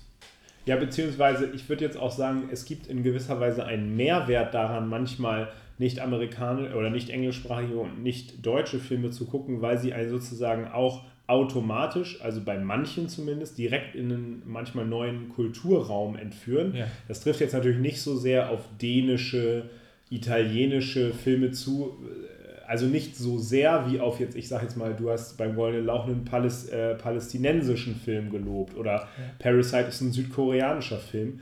Äh, man, äh, das ist allein deswegen schon interessant. Man hat oft so eine, da, das, da können wir vielleicht nochmal kurz drüber sprechen, man hat ja manchmal so eine Hürde, so einen Film zu gucken. Ne? Ja, weil man sich von dem, also man, der Mensch ist ja ein Gewohnheitstier Ja, und wir haben total, also ich sage jetzt mal westliche Sehgewohnheiten. ja, ja, so ist sehr amerikanisch geprägt, würde ich sagen, die deutschen Sehgewohnheiten. Oder Ja. die deutschen Filme sind ja auch sehr den amerikanischen oft ähnlich, Ja. obwohl es wirklich gute deutsche Filme gibt. Aber man ist sozusagen, sich von diesen Gewohnheiten zu lösen und sich auf neue Dinge einzulassen, Mhm. neue Kulturen. Da, da spielt ja auch ganz viele von diesen Filmen, kommen dann ja auch sozusagen aus einem anderen kulturellen Hintergrund. ja, Und äh, sind sozusagen, funktionieren als Filme auch anders als die Filme, die Ja. aus Hollywood kommen. ja, genau. Und da muss man sich, man muss sich darauf teilweise sozusagen einlassen. Und das ist nicht immer einfach und Deswegen ist das vielleicht auch eine Hürde. Es ist ja auch oft so, dass man schon auch, also es, es habe ich in letzter Zeit auch mal äh, bemerkt, dass es für mehr Leute inzwischen auch schon, dass, dass mehr Leute, auch Leute, die nicht so exzessiv wie wir Filme gucken, auch schon manchmal natürlich danach gehen, wen kenne ich, der da mitspielt. Oder ja. so, weil man dann denkt, hey, und das ist natürlich, äh, sobald man einen japanischen, südkoreanischen oder indonesischen Film, wie wir hier auch einen dabei haben, guckt, äh, da ist natürlich die Chance, dass man da jemanden kennt, manchmal gleich null. Ähm, und das ist ja auch immer ein gewisses Zeitwagnis, einen Film zu gucken. Und deswegen, ähm, deswegen, das glaube ich, ist auch diese Attraktivität der Marvel-Filme. Du weißt bei Marvel-Filmen, das ist re relativ risikofrei, diesen Film zu gucken, ja. weil er wird wahrscheinlich so gut sein, dass du Spaß hast. Ja. Ähm, und du wirst ein paar Leute kennen. Du weißt auch, wie genau, du weißt, wie das Pattern der Erzählung verläuft. Und äh, genau, also du weißt auch, dass du danach vielleicht nicht in Trä äh, strömenden Tränen weinen musst, weil der Film irgendwie so äh, bedrückend war oder so. Da will man ja auch nicht an jedem Tag seines Lebens. Äh, und auf jeden Fall, ja, das ist ein Argo, also das ist natürlich eine Sache, die es mir, wo ich bei mir auch manchmal gemerkt habe, oh, mache ich jetzt den an oder den? Auf den habe ich eigentlich mehr Bock, aber das ist irgendwie ein, ein chinesischer Film und da weiß ich, da muss ich mich noch mehr konzentrieren, mir irgendwie mehr ähm, mehr Aufmerksamkeit selber äh, abverlangen. Und dann denkt man manchmal, ach komm, dann gucke ich halt lieber doch jetzt hier den, gucke hier lieber nochmal irgendwie Captain America 3 oder so. Ja. ja und das, äh, das, da entgeht einem was. Deswegen haben wir ein paar Empfehlungen jetzt mitgebracht. Ja, wir haben da jetzt die, unsere Lieblingsfilme, die aus nicht aus Deutschland oder aus dem englischsprachigen Raum sind, sag ja. ich jetzt mal. Ja, genau. Wir haben das sozusagen, das ist schon auch eine persönliche Liste. Und ich würde sagen, wir stellen die dem anderen mal so wechselnd vor. Wir machen ja. so eine Top 5 und ich habe die Idee, wollen ja. wir das so machen, dass wir nicht einfach sagen, ja, auf, ich habe da Film X, sondern dass wir den so ein bisschen umschreiben, ja, wie anderes erraten. Das, das finde ich sehr gut. Okay, dann fange ich an. Ja, okay, äh, Mach, ist das sowas wie eine Top 5 oder wollen wir das nicht weiter eingrenzen? Hast du da eine Top 5 gemacht? Ich habe eine, Top, äh, hab eine Top 5, ja, aber äh, ich, ich mache das jetzt ein bisschen durcheinander, damit du nicht sofort weißt, was ich meine. aber ich kann das am Ende nochmal ranken. Ja. Also, ich fange an mit einem Film. Äh, dieser Film äh, handelt, also der Hauptdarst äh, die Hauptfigur ist ein Mann. Die Hauptfigur, ähm, es gibt eine Szene in dem Film, die sehr berühmt dafür Old ist. Boy. Was wollte ich denn gerade sagen? Die sehr dafür berühmt ist, dass sie sehr, äh, dass sie aus einer Einstellung besteht, würde ich jetzt sagen. Ah, witzig. Nee, ich dachte an eine andere Szene, aber es ist auch gut. Ah, du meinst die Tintenfisch-Szene. Richtig. Ja. Es gibt eine Szene in dem Film, wo, ähm, wo der Hauptdarsteller äh, ja ein, lebende Tintenfisch, ein Tintenfisch ist, was man jetzt moralisch durchaus fragwürdig finden darf. Ähm, aber, Trivia? Ja. Neue Trivia dazu rausgehen. Er hat, die Szene musste mehrmals gedreht werden. Ja. Er hat vier lebende Tintenfische äh, verspeist, weil er die viermal drehen musste. Und ähm, der ist, glaube ich, weiß gar nicht, ob der Veganer ist, auf jeden Fall ist der praktizierender Buddhist. Ja, ja. Und hat sozusagen, ich weiß nicht genau, was er, er hat sich sozusagen danach entsühnt. Entsühnt. Ja, ja. Dafür, dass er sozusagen dieses Tier lebendig verspeist hat. Also ist Krass. Trivia, aber die Szene ist irgendwie Die Szene berühmt. ist auch heftig, ja. Und auch nicht so unrecht berühmt. Oldboy, ja. Oldboy kommt aus Süd Südkorea, auch wie Parasite. Ja. Ähm, ja, was kann man sagen? Worum geht es in dem Film? Es geht um einen Mann, der wird 20 Jahre, glaube ich, oder 15 in einem Raum eingesperrt und ohne zu wissen, warum. Ja. Er wird entführt ja. und eingesperrt und der Film fängt, glaube ich, auch so an, dass man ja. nicht weiß, warum und er auch nicht. Mhm. Und äh, dann äh, versucht er da auszubrechen und dreht sozusagen durch, trainiert sich die ganze Zeit, trainiert sozusagen, um für den Moment, wenn er rauskommt, Rache zu nehmen, glaube ich. Ja. Und dann wird auf einmal, von einem Tag auf den anderen, wird er, ist die Tür auf und er kann raus aus diesem Raum aus seinem Gefängnis. Mhm. Und dann macht er sich auf die Suche nach demjenigen, den er eingesperrt hat. Weißt du noch, wie er heißt? Die Hauptfigur? Ja.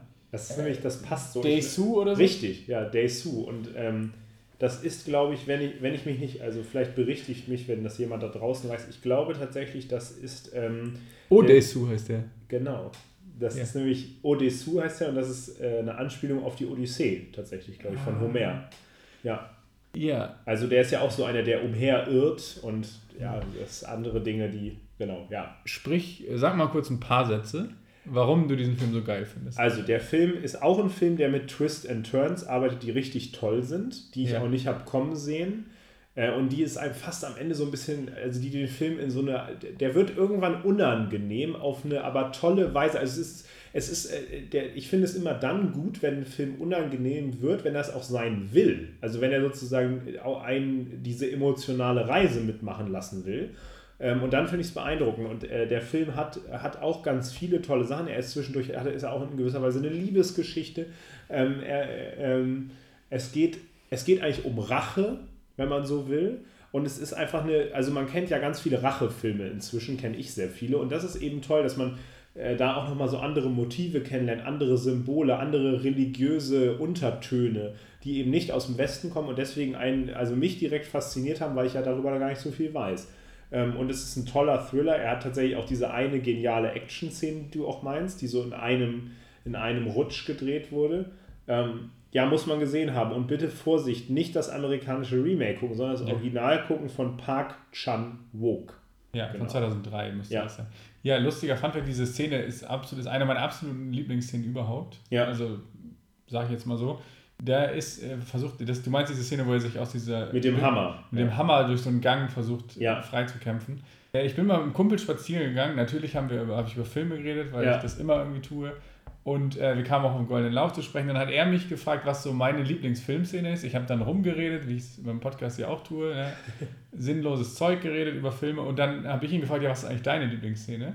Und das, er hat sofort gesagt, die erste Szene, woran, woran er denkt, ist diese Szene. Oh, krass. Äh, fand ich äh, total cool, weil ja. ich in dem Moment auch gedacht habe, boah, ja, die Szene ist wirklich extrem beeindruckend, was aber der Film für den Film insgesamt gilt. Ja. Ja, ich finde ja. einen Film toll, der auch einen männlichen Hauptdarsteller hat. Mhm. Das ist ein ganz, gänzlich anderes Genre als Oldboy. Ist ein sehr ruhiger Film. Ist aus einem Land, das in Deutschland näher ist als Südkorea. Mhm. Und es geht, im Prinzip ist das, geht das so ein bisschen um gesellschaftliche Schwingungen und Spannungen, könnte man sagen. Und wenn man den Titel hört, könnte man einen ganz anderen Film Die Jagd. Ja, richtig. Ja. Der dänische Film Die Jagd. Ja. Die Hauptrolle spielt Mats Mikkelsen, wahrscheinlich der berühmteste dänische Schauspieler. Der einzige dänische Schauspieler, den man sofort kennt. Der, der auch schon Bond-Bösewicht. Le Chiffre im Casino Royale gespielt hat. Ja, der ja. Mats Mikkelsen spielt einen Kindergärtner, Schrägstrich Erzieher, mhm. Der durch verschiedene Umstände, also das, ich will das gar nicht so näher ausführen, ja. gerät er in den Verdacht, äh, sich an einem, an einem Mädchen in dem Kindergarten, wo er arbeitet, sozusagen das angefasst zu haben. Ja. Und das ist auch noch gleichzeitig die Tochter eines, seines, eines seiner besten Freunde in so einem, das spielt in so einem kleinen dänischen Dorf. Ja. Und daraus entsteht dann, wie der Titel sozusagen suggeriert, so das, dieses Gerücht, das äh, entwickelt so ein Eigenleben und ganz schnell ist er sozusagen der Geächtete im Dorf. Ja, und ja. ohne dass man, man weiß auch nicht, ob dieses Gerücht stimmt, ob das überhaupt, also ob das stimmt, ob das nicht stimmt, was überhaupt passiert ist. Und es entwickelt sich so eine ganz, ganz unangenehme Dynamik sozusagen, mhm. so eine Hetzjagd auf ihn, ohne dass er was dagegen tun kann und ohne dass er das entkräften kann und man nicht so genau weiß. Und dann spielt dieses Mädchen, das, um das es sozusagen geht, auch noch eine Rolle, die dieses Gerücht irgendwie in die Welt gesetzt hat ja. und dann auch natürlich irgendwie bedrängt wird, da nochmal was zu, zu sagen und so. Also extrem interessant und auch, äh, also das, das ist ein total spannendes Thema sozusagen, auch wenn es sehr, sehr bedrückend ist und unangenehm. Aber ein ganz, also beeindruckender Film. Ich finde ihn auch, ich finde ihn auch genial und ähm, das ist tatsächlich so ein Film, der so ein, der toll ist, aber ein bisschen unangenehm. Ja, das, also es geht halt sehr unangenehm, es ist sowieso ein unangenehmes Thema und dann hat er die ganze Zeit diese so eine unterschwellige Atmosphäre und ja, also der Film macht das sehr, sehr gut damit sozusagen das zu zeigen, wie so Gerüchte, was für eine zersetzende Wirkung die auch haben. Ja, es ist übrigens auffällig, meines Erachtens, dass in unseren, also wir haben ja schon ein bisschen darüber geredet, welche Filme wir so reinpacken würden äh, in so eine Auflistung. Und äh, es sind tatsächlich nordische Länder in dem Sinne viel vertreten, also Dänemark, Schweden, Norwegen. Bei mir zumindest, bei dir auch ein bisschen. Ein dänischer Film, ja. Nee, ich habe ich hab hier auf meiner Liste so. zwei dänische Filme, einen norwegischen Film, einen, einen schwedischen Film. Ach so, okay. Und einen holländischen Film, wenn man das noch mit dazu ja. nehmen will. Und dann Fernost tatsächlich. Das sind ja. so die großen bei mir, bei mir die großen äh, Bereiche tatsächlich. Ja. ja. Ähm, mein nächster Film ist ein Film, der einem Genre angehört, ja, das dieser Krass. Film geprägt hat in den letzten zehn Jahren tatsächlich. Also ein genremachender Film oder der dem, der dem Genre neues Leben vielleicht auch eingehaucht hat, als es an einem Punkt war, wo man es eigentlich nicht mehr mochte als Fan äh, im großen Kino. Und zwar ist es ein Film, der tatsächlich mit ganz, ganz vielen Leuten arbeitet, die von Hause aus keine Schauspieler sind, aber jetzt inzwischen Schauspieler sind. Ja. Ähm, äh, tatsächlich haben auch zwei dieser Schauspieler inzwischen in großen amerikanischen Produktionen mitgespielt, und zwar einmal sogar im Star Wars-Universum ähm, und ich glaube inzwischen auch im John Wick-Universum, was jetzt gar kein Zufall ist, dass sie im John Wick-Universum mitgespielt haben. Du meinst, bitte sagtest du The Raid meinst? Ach ja, jetzt habe ich dir den weggenommen. Ich yeah. Vollidiot. Stimmt, du hast den ja bei dir. Ja, ich meinte The Raid 2, Entschuldigung. Ja, also da möchte ich jetzt einsteigen. Dann, dann darfst du das jetzt übernehmen. Nein, alles gut. Ja. Das spricht ja nur dafür, dass der Film genial ist, wenn wir den beiden. Ja, klar. Also, das ist. Ich bin mir sicher, wenn ich Top 3 nicht-amerikanische Filme nennen würde, wäre dieser Film in den Top 3. Ja. Es gibt übrigens zwei davon, The Raid und The Raid 2. Welchen meinst du? Ich meine jetzt The Raid 2, weil ich den auch den best für den, äh, den finde ich besser tatsächlich. Ja. Ja. Aber der andere ist auch super. The Raid 1 ist auch toll. Ja, also. Es sind Actionfilme. Ja, es sind. Und zwar harte. Also, also der erste pur. ist nichts außer ein Actionfilm. Ja. Und der zweite ist so ein Action-Thriller. Ne? Wir sagen mal kurz: im ersten Teil geht es eigentlich darum, dass eine Spezialeinheit von Cops ja. oder ein Cop, ist es nur noch einer? Ja, es ist aber eine ganze Spezialeinheit. Eine Spezialeinheit in einem Gebäude, was sozusagen von einer kriminellen Bande kontrolliert wird, sich von unten nach oben kämpfen muss, um das sozusagen auszuschalten, diese kriminelle Bande. Und dieser Film ist wirklich, die kämpfen sich in dem Film von oben nach unten in einem Hochhaus. Ja. Und diese Action ist, ist, ist so pur und so genial inszeniert und so, so authentisch, also auch hart. Ja. Das ist einfach nur, also der geht auch nicht so lange, der geht nicht mal anderthalb Stunden, glaube ich. Nee. Der erste. Und ja, es ist ein Adrenalintrip. Ja. Also es ist wirklich ich war extra, der hatte sozusagen auch schon so einen, so einen, so einen Hype, als ich den das erste Mal geguckt habe. Genau, der, Deswegen habe ich nur. Der wurde in Amerika auch in Amerika sehr rezipiert auch. Und also der hat mich beeindruckt. Das ist ein Adrenalin-Kick gewesen. Das sind eben Kampfsportler, die da teilweise, ja. die auch dann sich als fantastische Schauspieler herausstellen.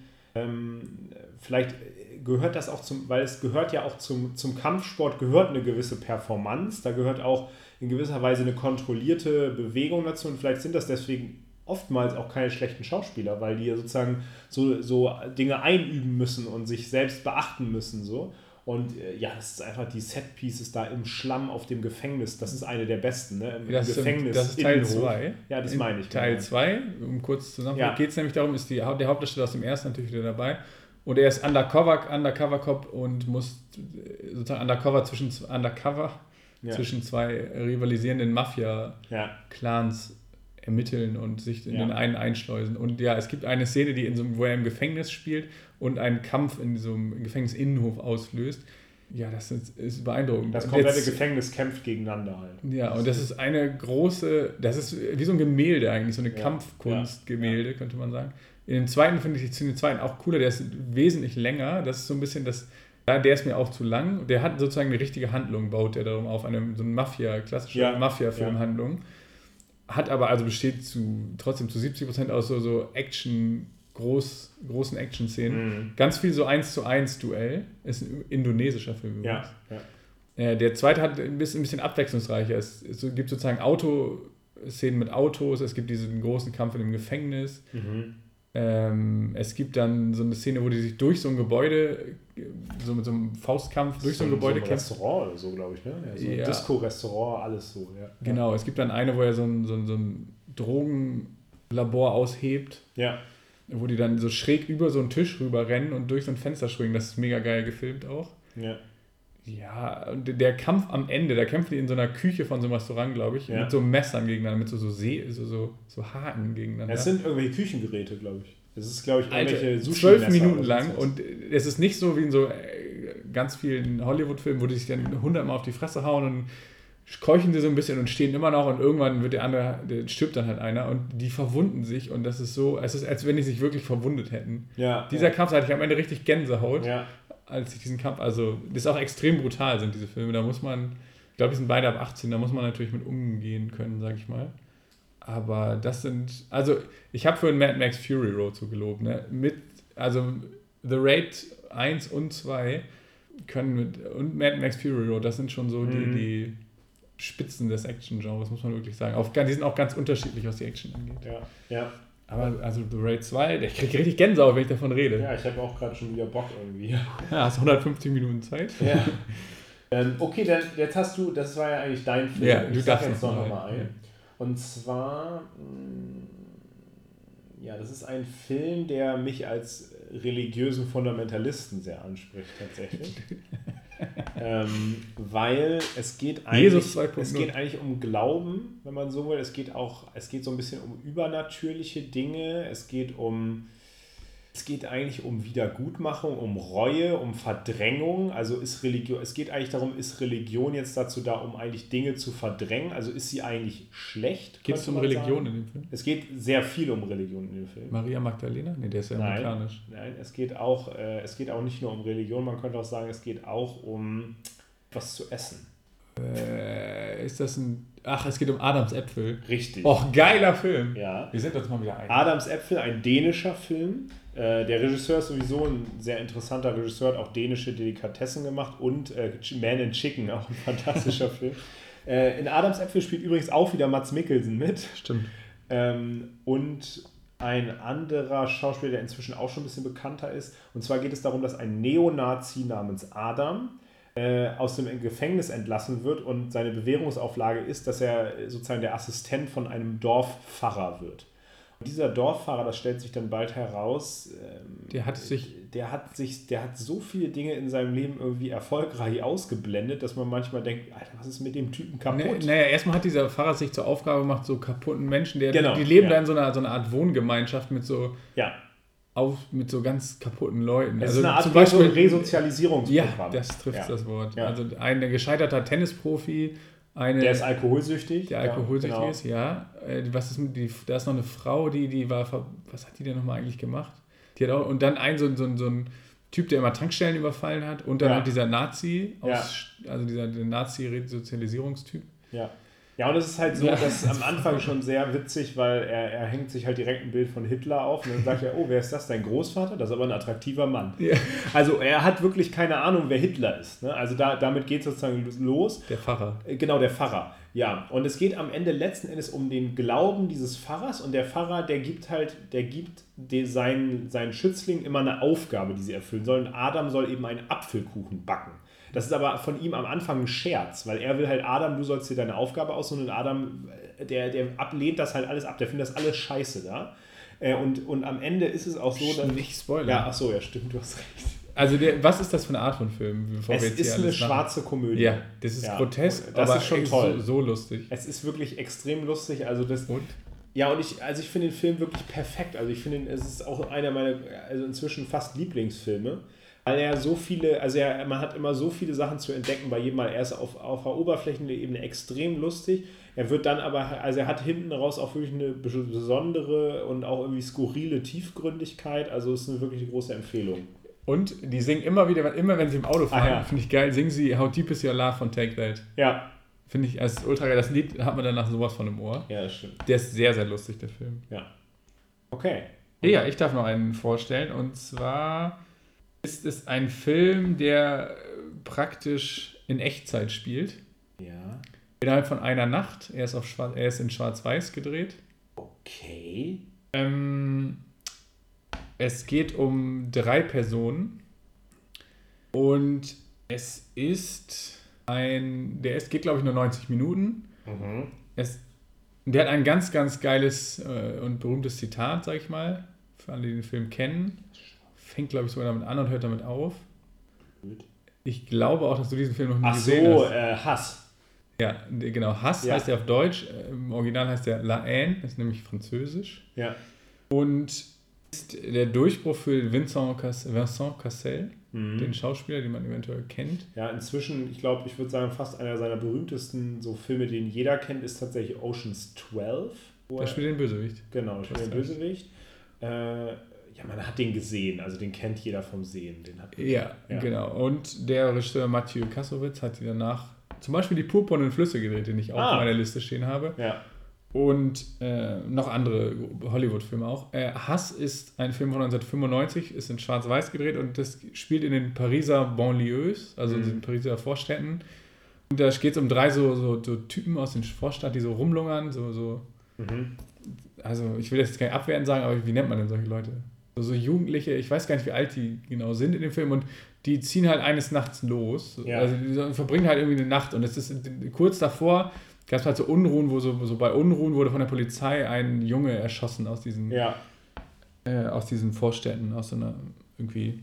Und äh, dann nimmt diese Nacht, da, da erleben die natürlich verschiedene Dinge und es passieren Sachen und die geraten in Gefahr und haben auch Spaß und passiert alles mögliche. Im Prinzip ist das sozusagen ganz unspektakulär, aber der ist so, der hat so einen Sog, mhm. ist auch teilweise auch ganz lustig, ist aber auch bedrückend und auch beeindruckend. Und ich glaube, der Hauptdarsteller ist ja Vincent Cassel. Ich glaube, die anderen beiden waren sogar vorher keine Schauspieler, ähnlich wie bei The Raid, dass mhm. sie sozusagen eigentlich so Jungs aus dem Ghetto sind, die sie ja, sozusagen genommen haben. Ja, der hat einen extrem geilen Soundtrack, so 90er, so Hip-Hop baut der da ein. Ja hat auch, der ist auch genial gefilmt, der hat so ganz geniale Szenen, die auch im Gedächtnis bleiben. Der hat ein geiles Zitat mhm. äh, mit dem, der, das ist die Geschichte von einem Mann, der aus dem 50. Stock springt und während er fällt, äh, wiederholt er, um sich zu beruhigen, immer wieder die Worte, bisher lief es noch ganz gut, bisher lief es noch ganz gut. Aber äh, wichtig ist nicht der, der Fall, sondern die Landung. Ja. Das habe ich jetzt so halb aus dem Gedächtnis ja, rezitiert. Das war so aber schon ganz cool. Äh, und das wird sozusagen, äh, taucht immer wieder auf in ja. äh, ganz cooler Weise. Ja, also das ist sozusagen, deswegen wollte ich auch unbedingt diesen Film Les Miserables, die Wütenden, mm. dieses Jahr im mm. Kino gucken.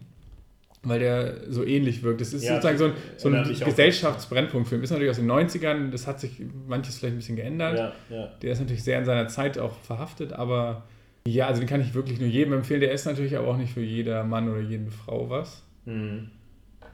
Aber der hat mich äh, sehr beeindruckt. Der hat ein paar auch sehr legendäre Szenen, die man danach nicht mehr vergisst, auch auf positive Weise, weil sie sehr lustig sind. Ja, ja. Es gibt zum Beispiel eine Begegnung auf einer Toilette, die finde ich sehr lustig.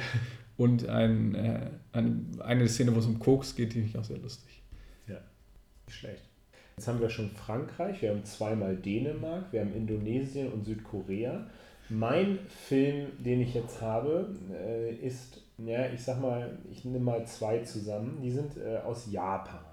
Das sind Ghibli-Filme. Richtig, genau. Ähm, das Studio Ghibli kennt vielleicht nicht jeder äh, aus der Lauch Nation. Äh, es ist jetzt ein bisschen bekannt geworden, weil es tatsächlich äh, nach und nach fast alle seine Filme auf Netflix bringt. Ist, ja. Darf ich raten, welche beiden Filme es sind? Ja. Es sind, ist Chihiros Reise. Ja. Dadurch ist es wahrscheinlich berühmt geworden, weil der den Oscar mal gewonnen Chihiros Reise äh, ins Zauberland hat den Oscar für den besten Animationsfilm. Nee, besten nicht-amerikanischen Film. Ich glaube. Ja.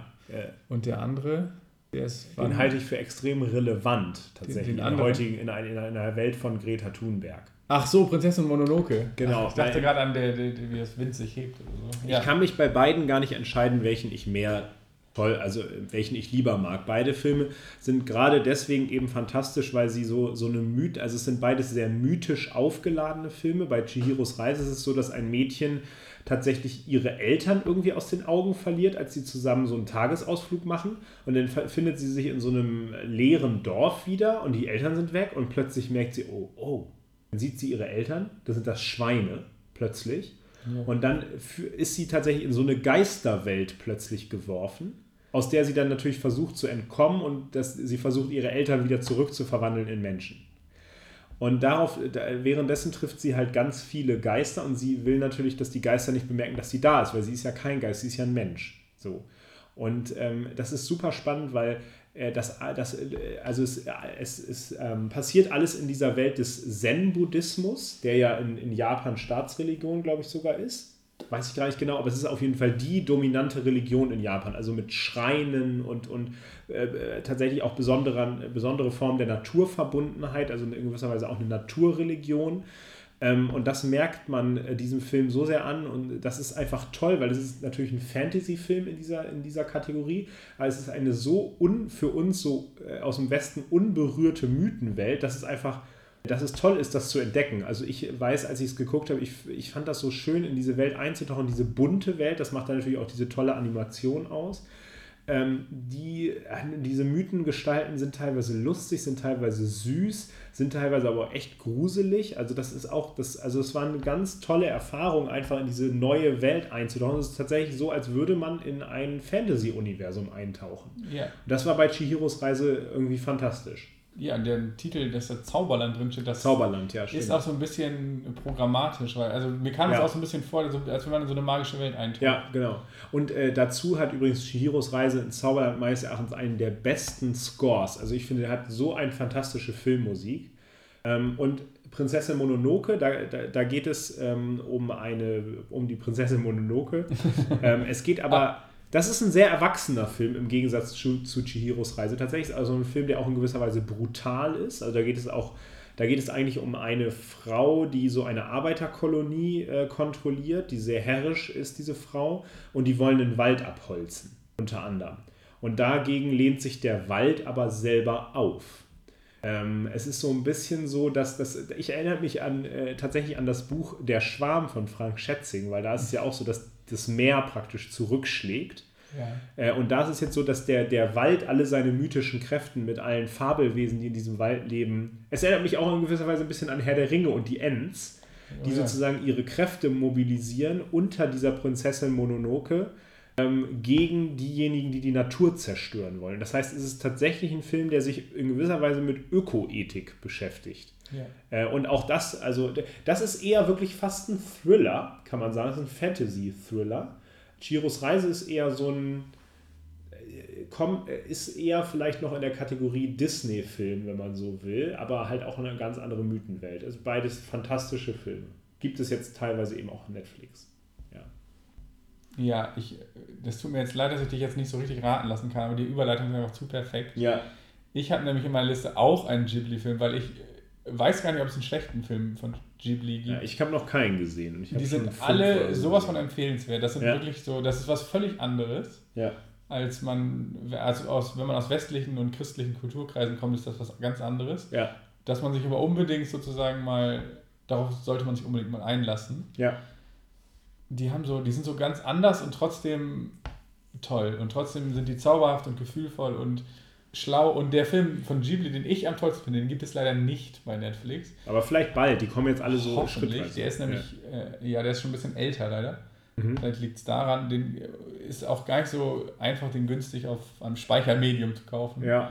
Die letzten Glühwürmchen. Mhm. Das ist äh, in dem Sinne auch ein bisschen ein, ein sehr anderer Film als deine beiden. Deine sind sehr fantastisch im Prinzip Ja. und sind sozusagen sehr, sehr fantasievoll. Bei die letzten Glühwürmchen ist eigentlich ein sehr realistischer Film, ist halt auch so ein, so ein Anime, also in diesem Stil. Es geht um einen 14-Jährigen und ein, seine 5-jährige Schwester, die im Zweiten Weltkrieg in Japan Ja.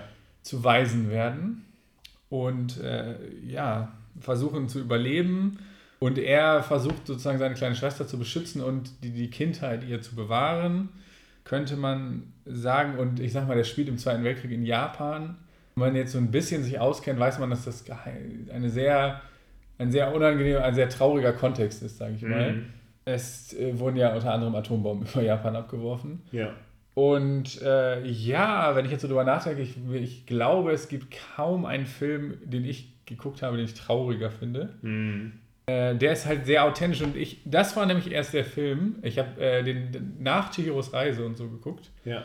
Ähm, die, die kannte ich das schon. Der mir aber bewiesen hat, dass diese Anime-Filme und Zeichentrickfilme, so herkömmliche Zeichentrickfilme, äh, nichts, also auch was ganz, gar keine Kinderfilme sein können, dass die sozusagen Ja. Ja. teilweise besser sein können als Realverfilmung und was für eine, was für eine Macht solche Filme haben, was die, zu was die in der Lage sind, solche Filme.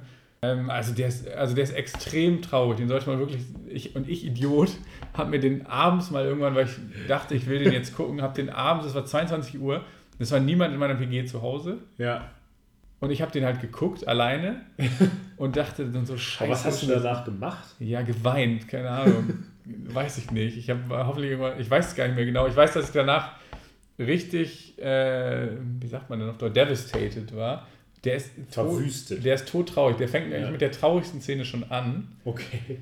Und, äh, aber, und äh, geht, er wird danach eigentlich noch trauriger sozusagen. Und Mhm. es geht aber, das Interessante finde ich auch, das ist ein Kriegsfilm natürlich. Irgendwie, es geht Ja. um Überleben im Krieg. Der hat aber, also der Krieg ist im Prinzip abwesend im Film. Und ich finde es total spannend, dass es einen Kriegsfilm gibt. Mhm. Äh, das habe ich in einem Bericht darüber gelesen, der, wo die völlige Abwesenheit von Hass ist sozusagen. Ja. Der spielt überhaupt keine Rolle in diesem Film. Ja. Obwohl es sozusagen eine völlig hasserfüllte Umgebung ist. Ja. Ja.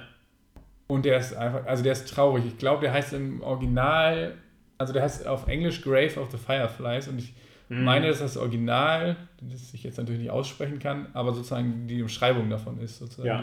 die, die Entsprechung. Und das trifft ziemlich gut. Also dieses Bild mit den, mit den Glühwürmchen ist auch äh, sehr cool. Er hat auch, er hat auch einen sehr, sehr traurigen, also sehr, sehr bedrückende Musik und so. Also der ist wirklich, Ja. also eigentlich sehr schlimm. Andererseits finde ich ihn beeindruckend und schön. Jetzt rede ich die ganze Zeit drüber. Jetzt muss ich fast weinen. Ja, ich, der steht Es geht mega um ein fünfjähriges Mädchen und, Ja, und so. Das ja. ist auch wirklich. Also der steht auch auf meiner Liste. Ich, das ist äh, also dem Alt natürlich auch der Ruf voraus, grandios zu sein. Und ähm, aber ich will den natürlich unbedingt nochmal gucken. Da muss man, danach muss man sich dann Days of Thunder angucken. Ist, ist die Welt wieder in Ordnung? Nein, keine Ahnung. Oder vielleicht ein bisschen. Ja, also, also ich weiß gar nicht, es gibt einige Filme, die die sehr traurig sind und sehr hoffnungslos, Ja. aber ich, also ich weiß nicht, ob das nicht sogar der traurigste, also ich war selten so traurig bei einem Film. Ich gebe ja zu, ich habe schon ein, zwei Mal geweint bei Filmen, Ja. gebe ich offen zu, aber bei dem war es wirklich, der ist wirklich schlimm. Ja. Und trotzdem ist es einer meiner absoluten Lieblingsfilme. Ich meine, das ist ja auch, äh, das ist, das ist auch toll, dass es dann so ein Film schafft, auch in Erinnerung zu bleiben als, als ein, ein Lieblingsfilm. Dann, dann ist der Film wirklich grandios. Ne? Wenn er es schafft, sozusagen einen Film, der einen sogar negative Emotionen triggert, wo man trotzdem dann sagt, das ist also den, ich kann gar nicht an dem vorbei, das ist schon toll. Ja, und von denen sind alle Filme, die ihr irgendwo Ja. sehen könnt, von denen sind alle empfehlenswert. Die rote Schildkröte ist toll, Prinzessin Kaguya ist wirklich, Wie der Wind sich hebt, das toll, wandelnde ja. Schloss, Kikis kleiner Lieferservice. ja, alle mein Nachbar Totoro. Darf ich, oh ja, stimmt. Mhm. Da, ich möchte nur einen, das habe ich, hatte ich noch rausgesucht, ein, das Zitat Roger Ebert, äh, vielleicht der berühmteste Filmkritiker aller Zeiten, ja, hat über den Film 1988 im Erscheinungsjahr gesagt, die letzten Glühwürmchen ist eine so machtvolle emotionale Erfahrung, dass es eine Neubewertung von Zeichentrickfilmen geradezu erzwingt. Das äh, trifft ziemlich gut. cool, ja. Also ich würde jetzt hier niemanden zwingen, den zu gucken, das ist nämlich sehr schwierig, ihn zu bekommen. Ich Also- habe ihn mir einfach mal für sehr viel Geld sogar auf Blu-ray gekauft. Kommt einfach vorbei hier. äh, Und weint, wir weinen alle zusammen. Einfach in den Kornblumenweg 11. Nein. Scherz. Ja, ähm, Ja, äh, das ist toll. Machen wir weiter, bevor ich jetzt ja hier... ich, ich, ich kann mich da direkt anschließen. Ich würde sagen, wir haben hier noch einen Film, wo wir auch uns beide sehr einig waren, dass wir den äh, ja, bringen müssen. Da bleiben wir doch gleich beim Zweiten Weltkrieg. Ja, die schlimm- Obwohl, nein, das ist fast schon ein Spoiler. Also man darf eigentlich fast gar nicht zu viel sagen. Ähm, Ja, er obwohl, spielt das kann man schon er spielt, spoil- er ja. spielt in den 40er Jahren, Ende der äh, Mitte der 40er Jahre in. Italien. Das ist, kann man ganz gut einordnen. Es ist auch ein historisch. italienischer Film. Ja. Ähm, und das ist vielleicht jetzt ganz gut, den nochmal zu erwähnen. Ähm, der Film heißt Das Leben ist schön. Ähm, und der Drehbuchautor, Regisseur und Hauptdarsteller Roberto Benini Ja. ist vielen nicht so bekannt. Er hat damals, als er einen Oscar gewonnen hat für diesen Film, ist er tatsächlich da ein bisschen durch berühmt geworden, dass er über die Stühle ge geklettert ist, weil er sich so doll gefreut hat. Und das war auch wirklich echt. Also der Typ ist Süß. so andecken, ansteckend. Der ist eigentlich Comedian, glaube ich, Ja. von Hause aus. Der spielt bald in einem Film, mit dem wahrscheinlich viele äh, in der Lauch Nation auch äh, sehen werden. Der spielt nämlich in dem Film äh, Pinocchio mit. Ähm, er spielt, glaube ich, sogar den, wie heißt der denn, Geppetto? Wie heißt der nochmal? Master Geppetto. Master Geppetto. Spielt er, glaube ich, in der Realverfilmung von Pinocchio. Ja, dazu gibt es Ja. einen Funfact. Er hat damals äh, danach auch, das ist äh, sein Herzensprojekt irgendwie Pinocchio, der hat da direkt danach auch eine Realverfilmung von Pinocchio gemacht, Ah, die allerdings kolossal gefloppt ist. Ja. Künstlerisch, also künstlerisch und finanziell. Ja, aber das Leben ist schön. Zurück zum Hauptfilm. Das Leben ist schön. Das Leben ist schön ist ein in der ersten Hälfte so lustiger Film, Ja. dass er schon allein deswegen sich lohnt zu gucken. Also in der ersten Hälfte wird er seinem Titel auch Ja, wortwörtlich gerecht. Ja, ja. Der ist so, also erstmal ist es eine Romanze, die, die meines Erachtens fantastisch funktioniert. Also wirklich einer der schönsten Liebesfilme auch in der ersten äh, Hälfte und so lustig, also so genial. Das macht einfach so, also es gibt kaum Filme, die mehr Spaß machen beim Zugucken in der ersten halben Stunde. Ja, Ja, ja, das ersten Dreiviertelstunde. ja wir, wir wollen jetzt hier nicht zu viel Spoiler mit erster und zweiter Hälfte. Ja. Also Sagen wir einfach mal, es geht, also es, das, alles, was du gesagt hast, stimmt. Es spielt, ja, es spielt zur Zeit des Nationalsozialismus. Ja, der Und, ja auch äh, in Italien sehr präsent war. Ja, und die größte, ich, ach, das kann man schwer sagen, eine der schlimmsten Sachen im Nationalsozialismus war ja, ja, es geht, der Film thematisiert unter anderem den Holocaust, könnte man einfach so ja, sagen. ja, auf jeden Fall. Äh, was, ja, weiß ich nicht, eines der schlimmsten Themen ist, die es gibt. Ja, So, eine der schlimmsten Dinge, die es überhaupt gab. Ja, das ist, da haben das eigentlich vieles gesagt. Und Ja. der macht das aber, der, der macht das eigentlich als, es ist im, Prinzip auch eine Komödie, so Ja. im Kern. ja. so, dass der, der ist eine Holocaust-Komödie schon irgendwie. Ja. Auf, aber auf, es ist natürlich extrem hart auch teilweise der Film. Genau, der Film wird, also der Film hat Szenen, die, die also verstörend sind, der hat Szenen, die, die dann wirklich einen so heftig erschüttern, Ne? Aber der Film bleibt in gewisser Weise eine Komödie. Ja, und der bleibt, der bleibt seinem, also von Anfang bis Ende seinem Titel auch verpflichtet. Ja. Also ja. sozusagen, dass es geht, darum geht es auch. Ja. Ja, ich will jetzt auch nicht zu viel spoilern, aber äh, also der, die Hauptfigur und der Film, die sind einfach, die gehen einem so ans Herz. Ja. Also die sind einfach, die, findet man einfach toll. Also, ja, und das sind auch, also da kann man nun mal sagen, einer, das ist jetzt ein Film hier auch in der Liste, das trifft auf einige Filme, die wir gerade genannt haben, zu. Aber das ist einer der Filme, wo ich glaube ich auch bei uns beiden sagen würde, der gehört zu, ohne, ohnehin zu unseren Lieblingsfilmen aller Zeiten. Ja, das ist einer der Filme, die ich, also einer meiner absoluten Lieblingsfilme. Ja.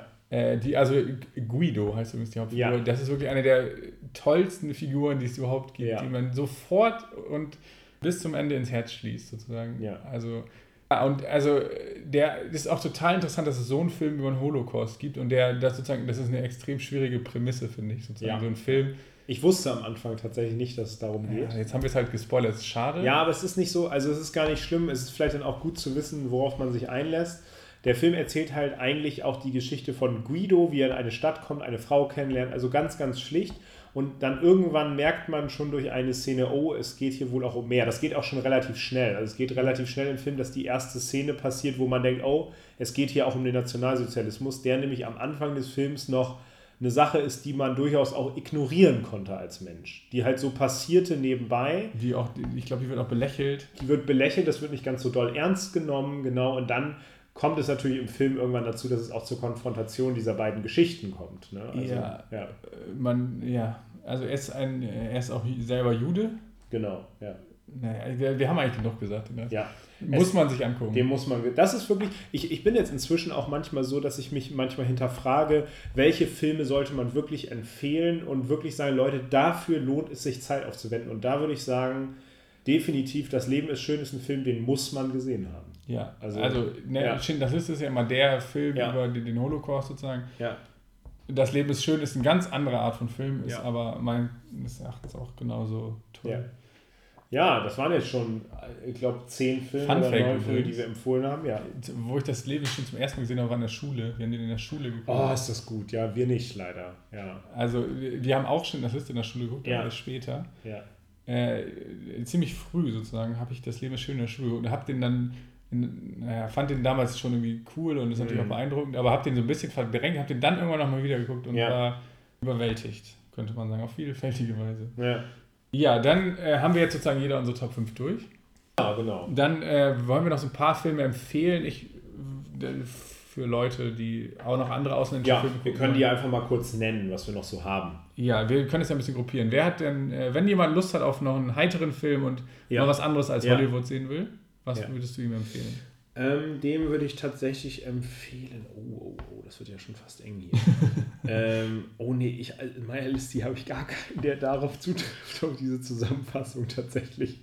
Ja, den würde ich Parasite empfehlen und ja, ja. zum Beispiel Dänische Delikatessen und ja. äh, Man and Chicken, der von dem gleichen Regisseur wie Adam Stimmt, ist. Ähnlich. Also, ja. Man and Chicken ist noch ist lustiger, ist, ist ein bisschen heiterer noch, finde ich. Als ja, auch sehr skurril. aber. Extra, also völlig skurril, ist völlig absurd, aber ist ein bisschen lustiger. Ja, das stimmt. Äh, und Adams Äpfel fällt und definitiv unter diese Kategorie. Ja. Und äh, ich würde zum Beispiel, ich fand den jetzt nicht überragend, äh, aber französische Komödien haben wir, äh, ja. sind ja durchaus cool. Monsieur Claude und seine Töchter, ja. das ist durchaus eine Empfehlung. Ja. Und äh, Vict, äh, Monsieur Hulot, die französischen Filme. Äh, Monsieur Hulot macht Ferien zum Beispiel, fand ich als Kind ah, ja. super toll. Ja. Ist uralt schon, aber das kann man sich angucken. Ja. Fans von Horrorfilmen? würde ich empfehlen. Den österreichischen Oscar-Beitrag von vor ein paar Jahren. Ich sehe, ich sehe. Ist ein richtig guter Horrorfilm aus ja, Österreich. Sehr, sehr, sehr gut, aber auch sehr heftig. Also macht euch drauf gefasst. Den ja, gibt es, glaube ich, so auf Netflix. Psycho-Horror so ein bisschen. Ja. Das Waisenhaus. Ein spanischer Horrorfilm, der nicht so ein High-Class-Horrorfilm ist, aber sehr, sehr effektiv und äh, einer der ersten Filme, wo ich dachte, ich liebe Horrorfilme. Ja. Und man kann auch sagen, Pans Labyrinth ist ja. in gewisser Weise ein Horrorfilm. Das wäre für mich noch die, sozusagen die große Honorable Mention. Das ist schade, dass der nicht mal in Top 5 ist, ja. aber Pans Labyrinth ist ein Fantasy, Coming of Age, Horror, Kriegsfilm Äh, Wo es aber auch um die Fantasie von Kindern geht. Also Ja. der ist aber schon krass, also schon hart teilweise, muss Ja. man wirklich sagen. Andererseits geht es um die Fantasie von einem kleinen Mädchen. Das ist total die herzvolle, liebesvolle Geschichte, die halt aber im spanischen Bürgerkrieg spielt. Ja. Das ist ein bisschen blöd. Wurde, äh, ist vielleicht gerade wieder ein paar Leuten auch ein Begriff, weil Cornelia Funke, die deutsche Autorin, Fantasy-Autorin, gerade eine Buchversion mit dem Regisseur des Films, Guillermo del Toro, äh, rausgegeben hat, die auch, auch einfach toll aussieht und ins Auge fällt und ja, auch wohl sehr schön ist. Ja, schon Ja, also ein Film, den ich äh, lange auf meiner Liste hatte, mir irgendwann mal für, dann gekauft habe vor Jahren auf DVD, mich sehr darauf gefreut habe, der die Erwartung tatsächlich erfüllt hat. Jeder, Ja. der hat auch so legendäre äh, Fantasy-Figuren. Diese Figur, ach, ich spoilere jetzt nicht, mit, den- mit den Ja. Augen, sage ich nur. Ja, richtig. Ja, das, das sind viele. Wer übrigens noch andere tolle Filme von Bong Joon-ho sehen will, Ja. der, der Regisseur von äh, Parasite, dem empfehlen wir noch Snowpiercer, ähm, äh, Ja. den es auch auf Netflix momentan gibt. Und auch den Film Okja kann ich sehr empfehlen. Da geht es tatsächlich, was die sozialkritische Komponente angeht, um Fleischkonsum.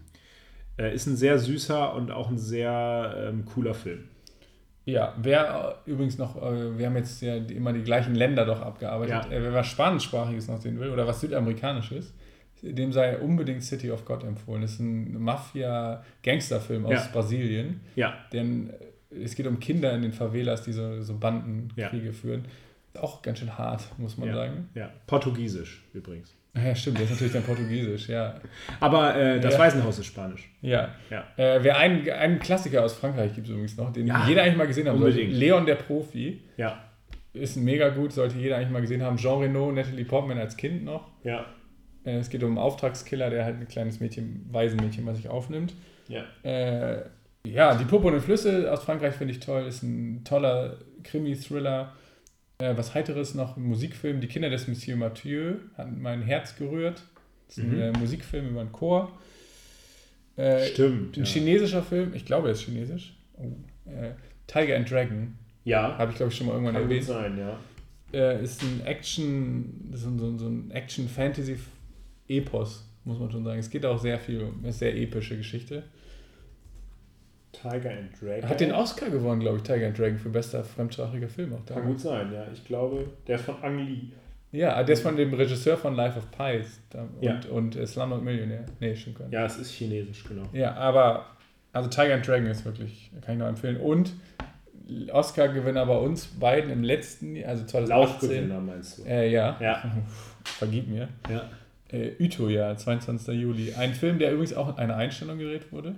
Auch Net auf Netflix ist. Und, ja, es gibt äh, aber zwei Filme davon auf Netflix. ja. einmal Netflix Ja. Eigenproduktion, einmal diesen Uto, ja, den ich. Da ist ein, einfach ein Mädchen ist vorne groß Ja. drauf. Das kann man sich dazu merken. Das ist dann wieder so ein Film in der Kategorie, wer, wer, wer in seiner Zeit gerne äh, verstört und ja, also es geht um den Anschlag in Norwegen Film, ja. auf Uto, ja, von diesem Anders Breivik, vor, Ja. ich weiß gar nicht, wann das genau war, der da, ich weiß gar nicht, 69 Kinder in so einem Ferienlager, Zeltlager erschossen hat. ja, Ja, der ging mir sehr an die Nieren und äh, die kurze Hintergrundstory dazu. Wir haben den beide damals bei der Premiere auf der Berlinale gesehen, Ja. in einem vollbesetzten Kinosaal. ja.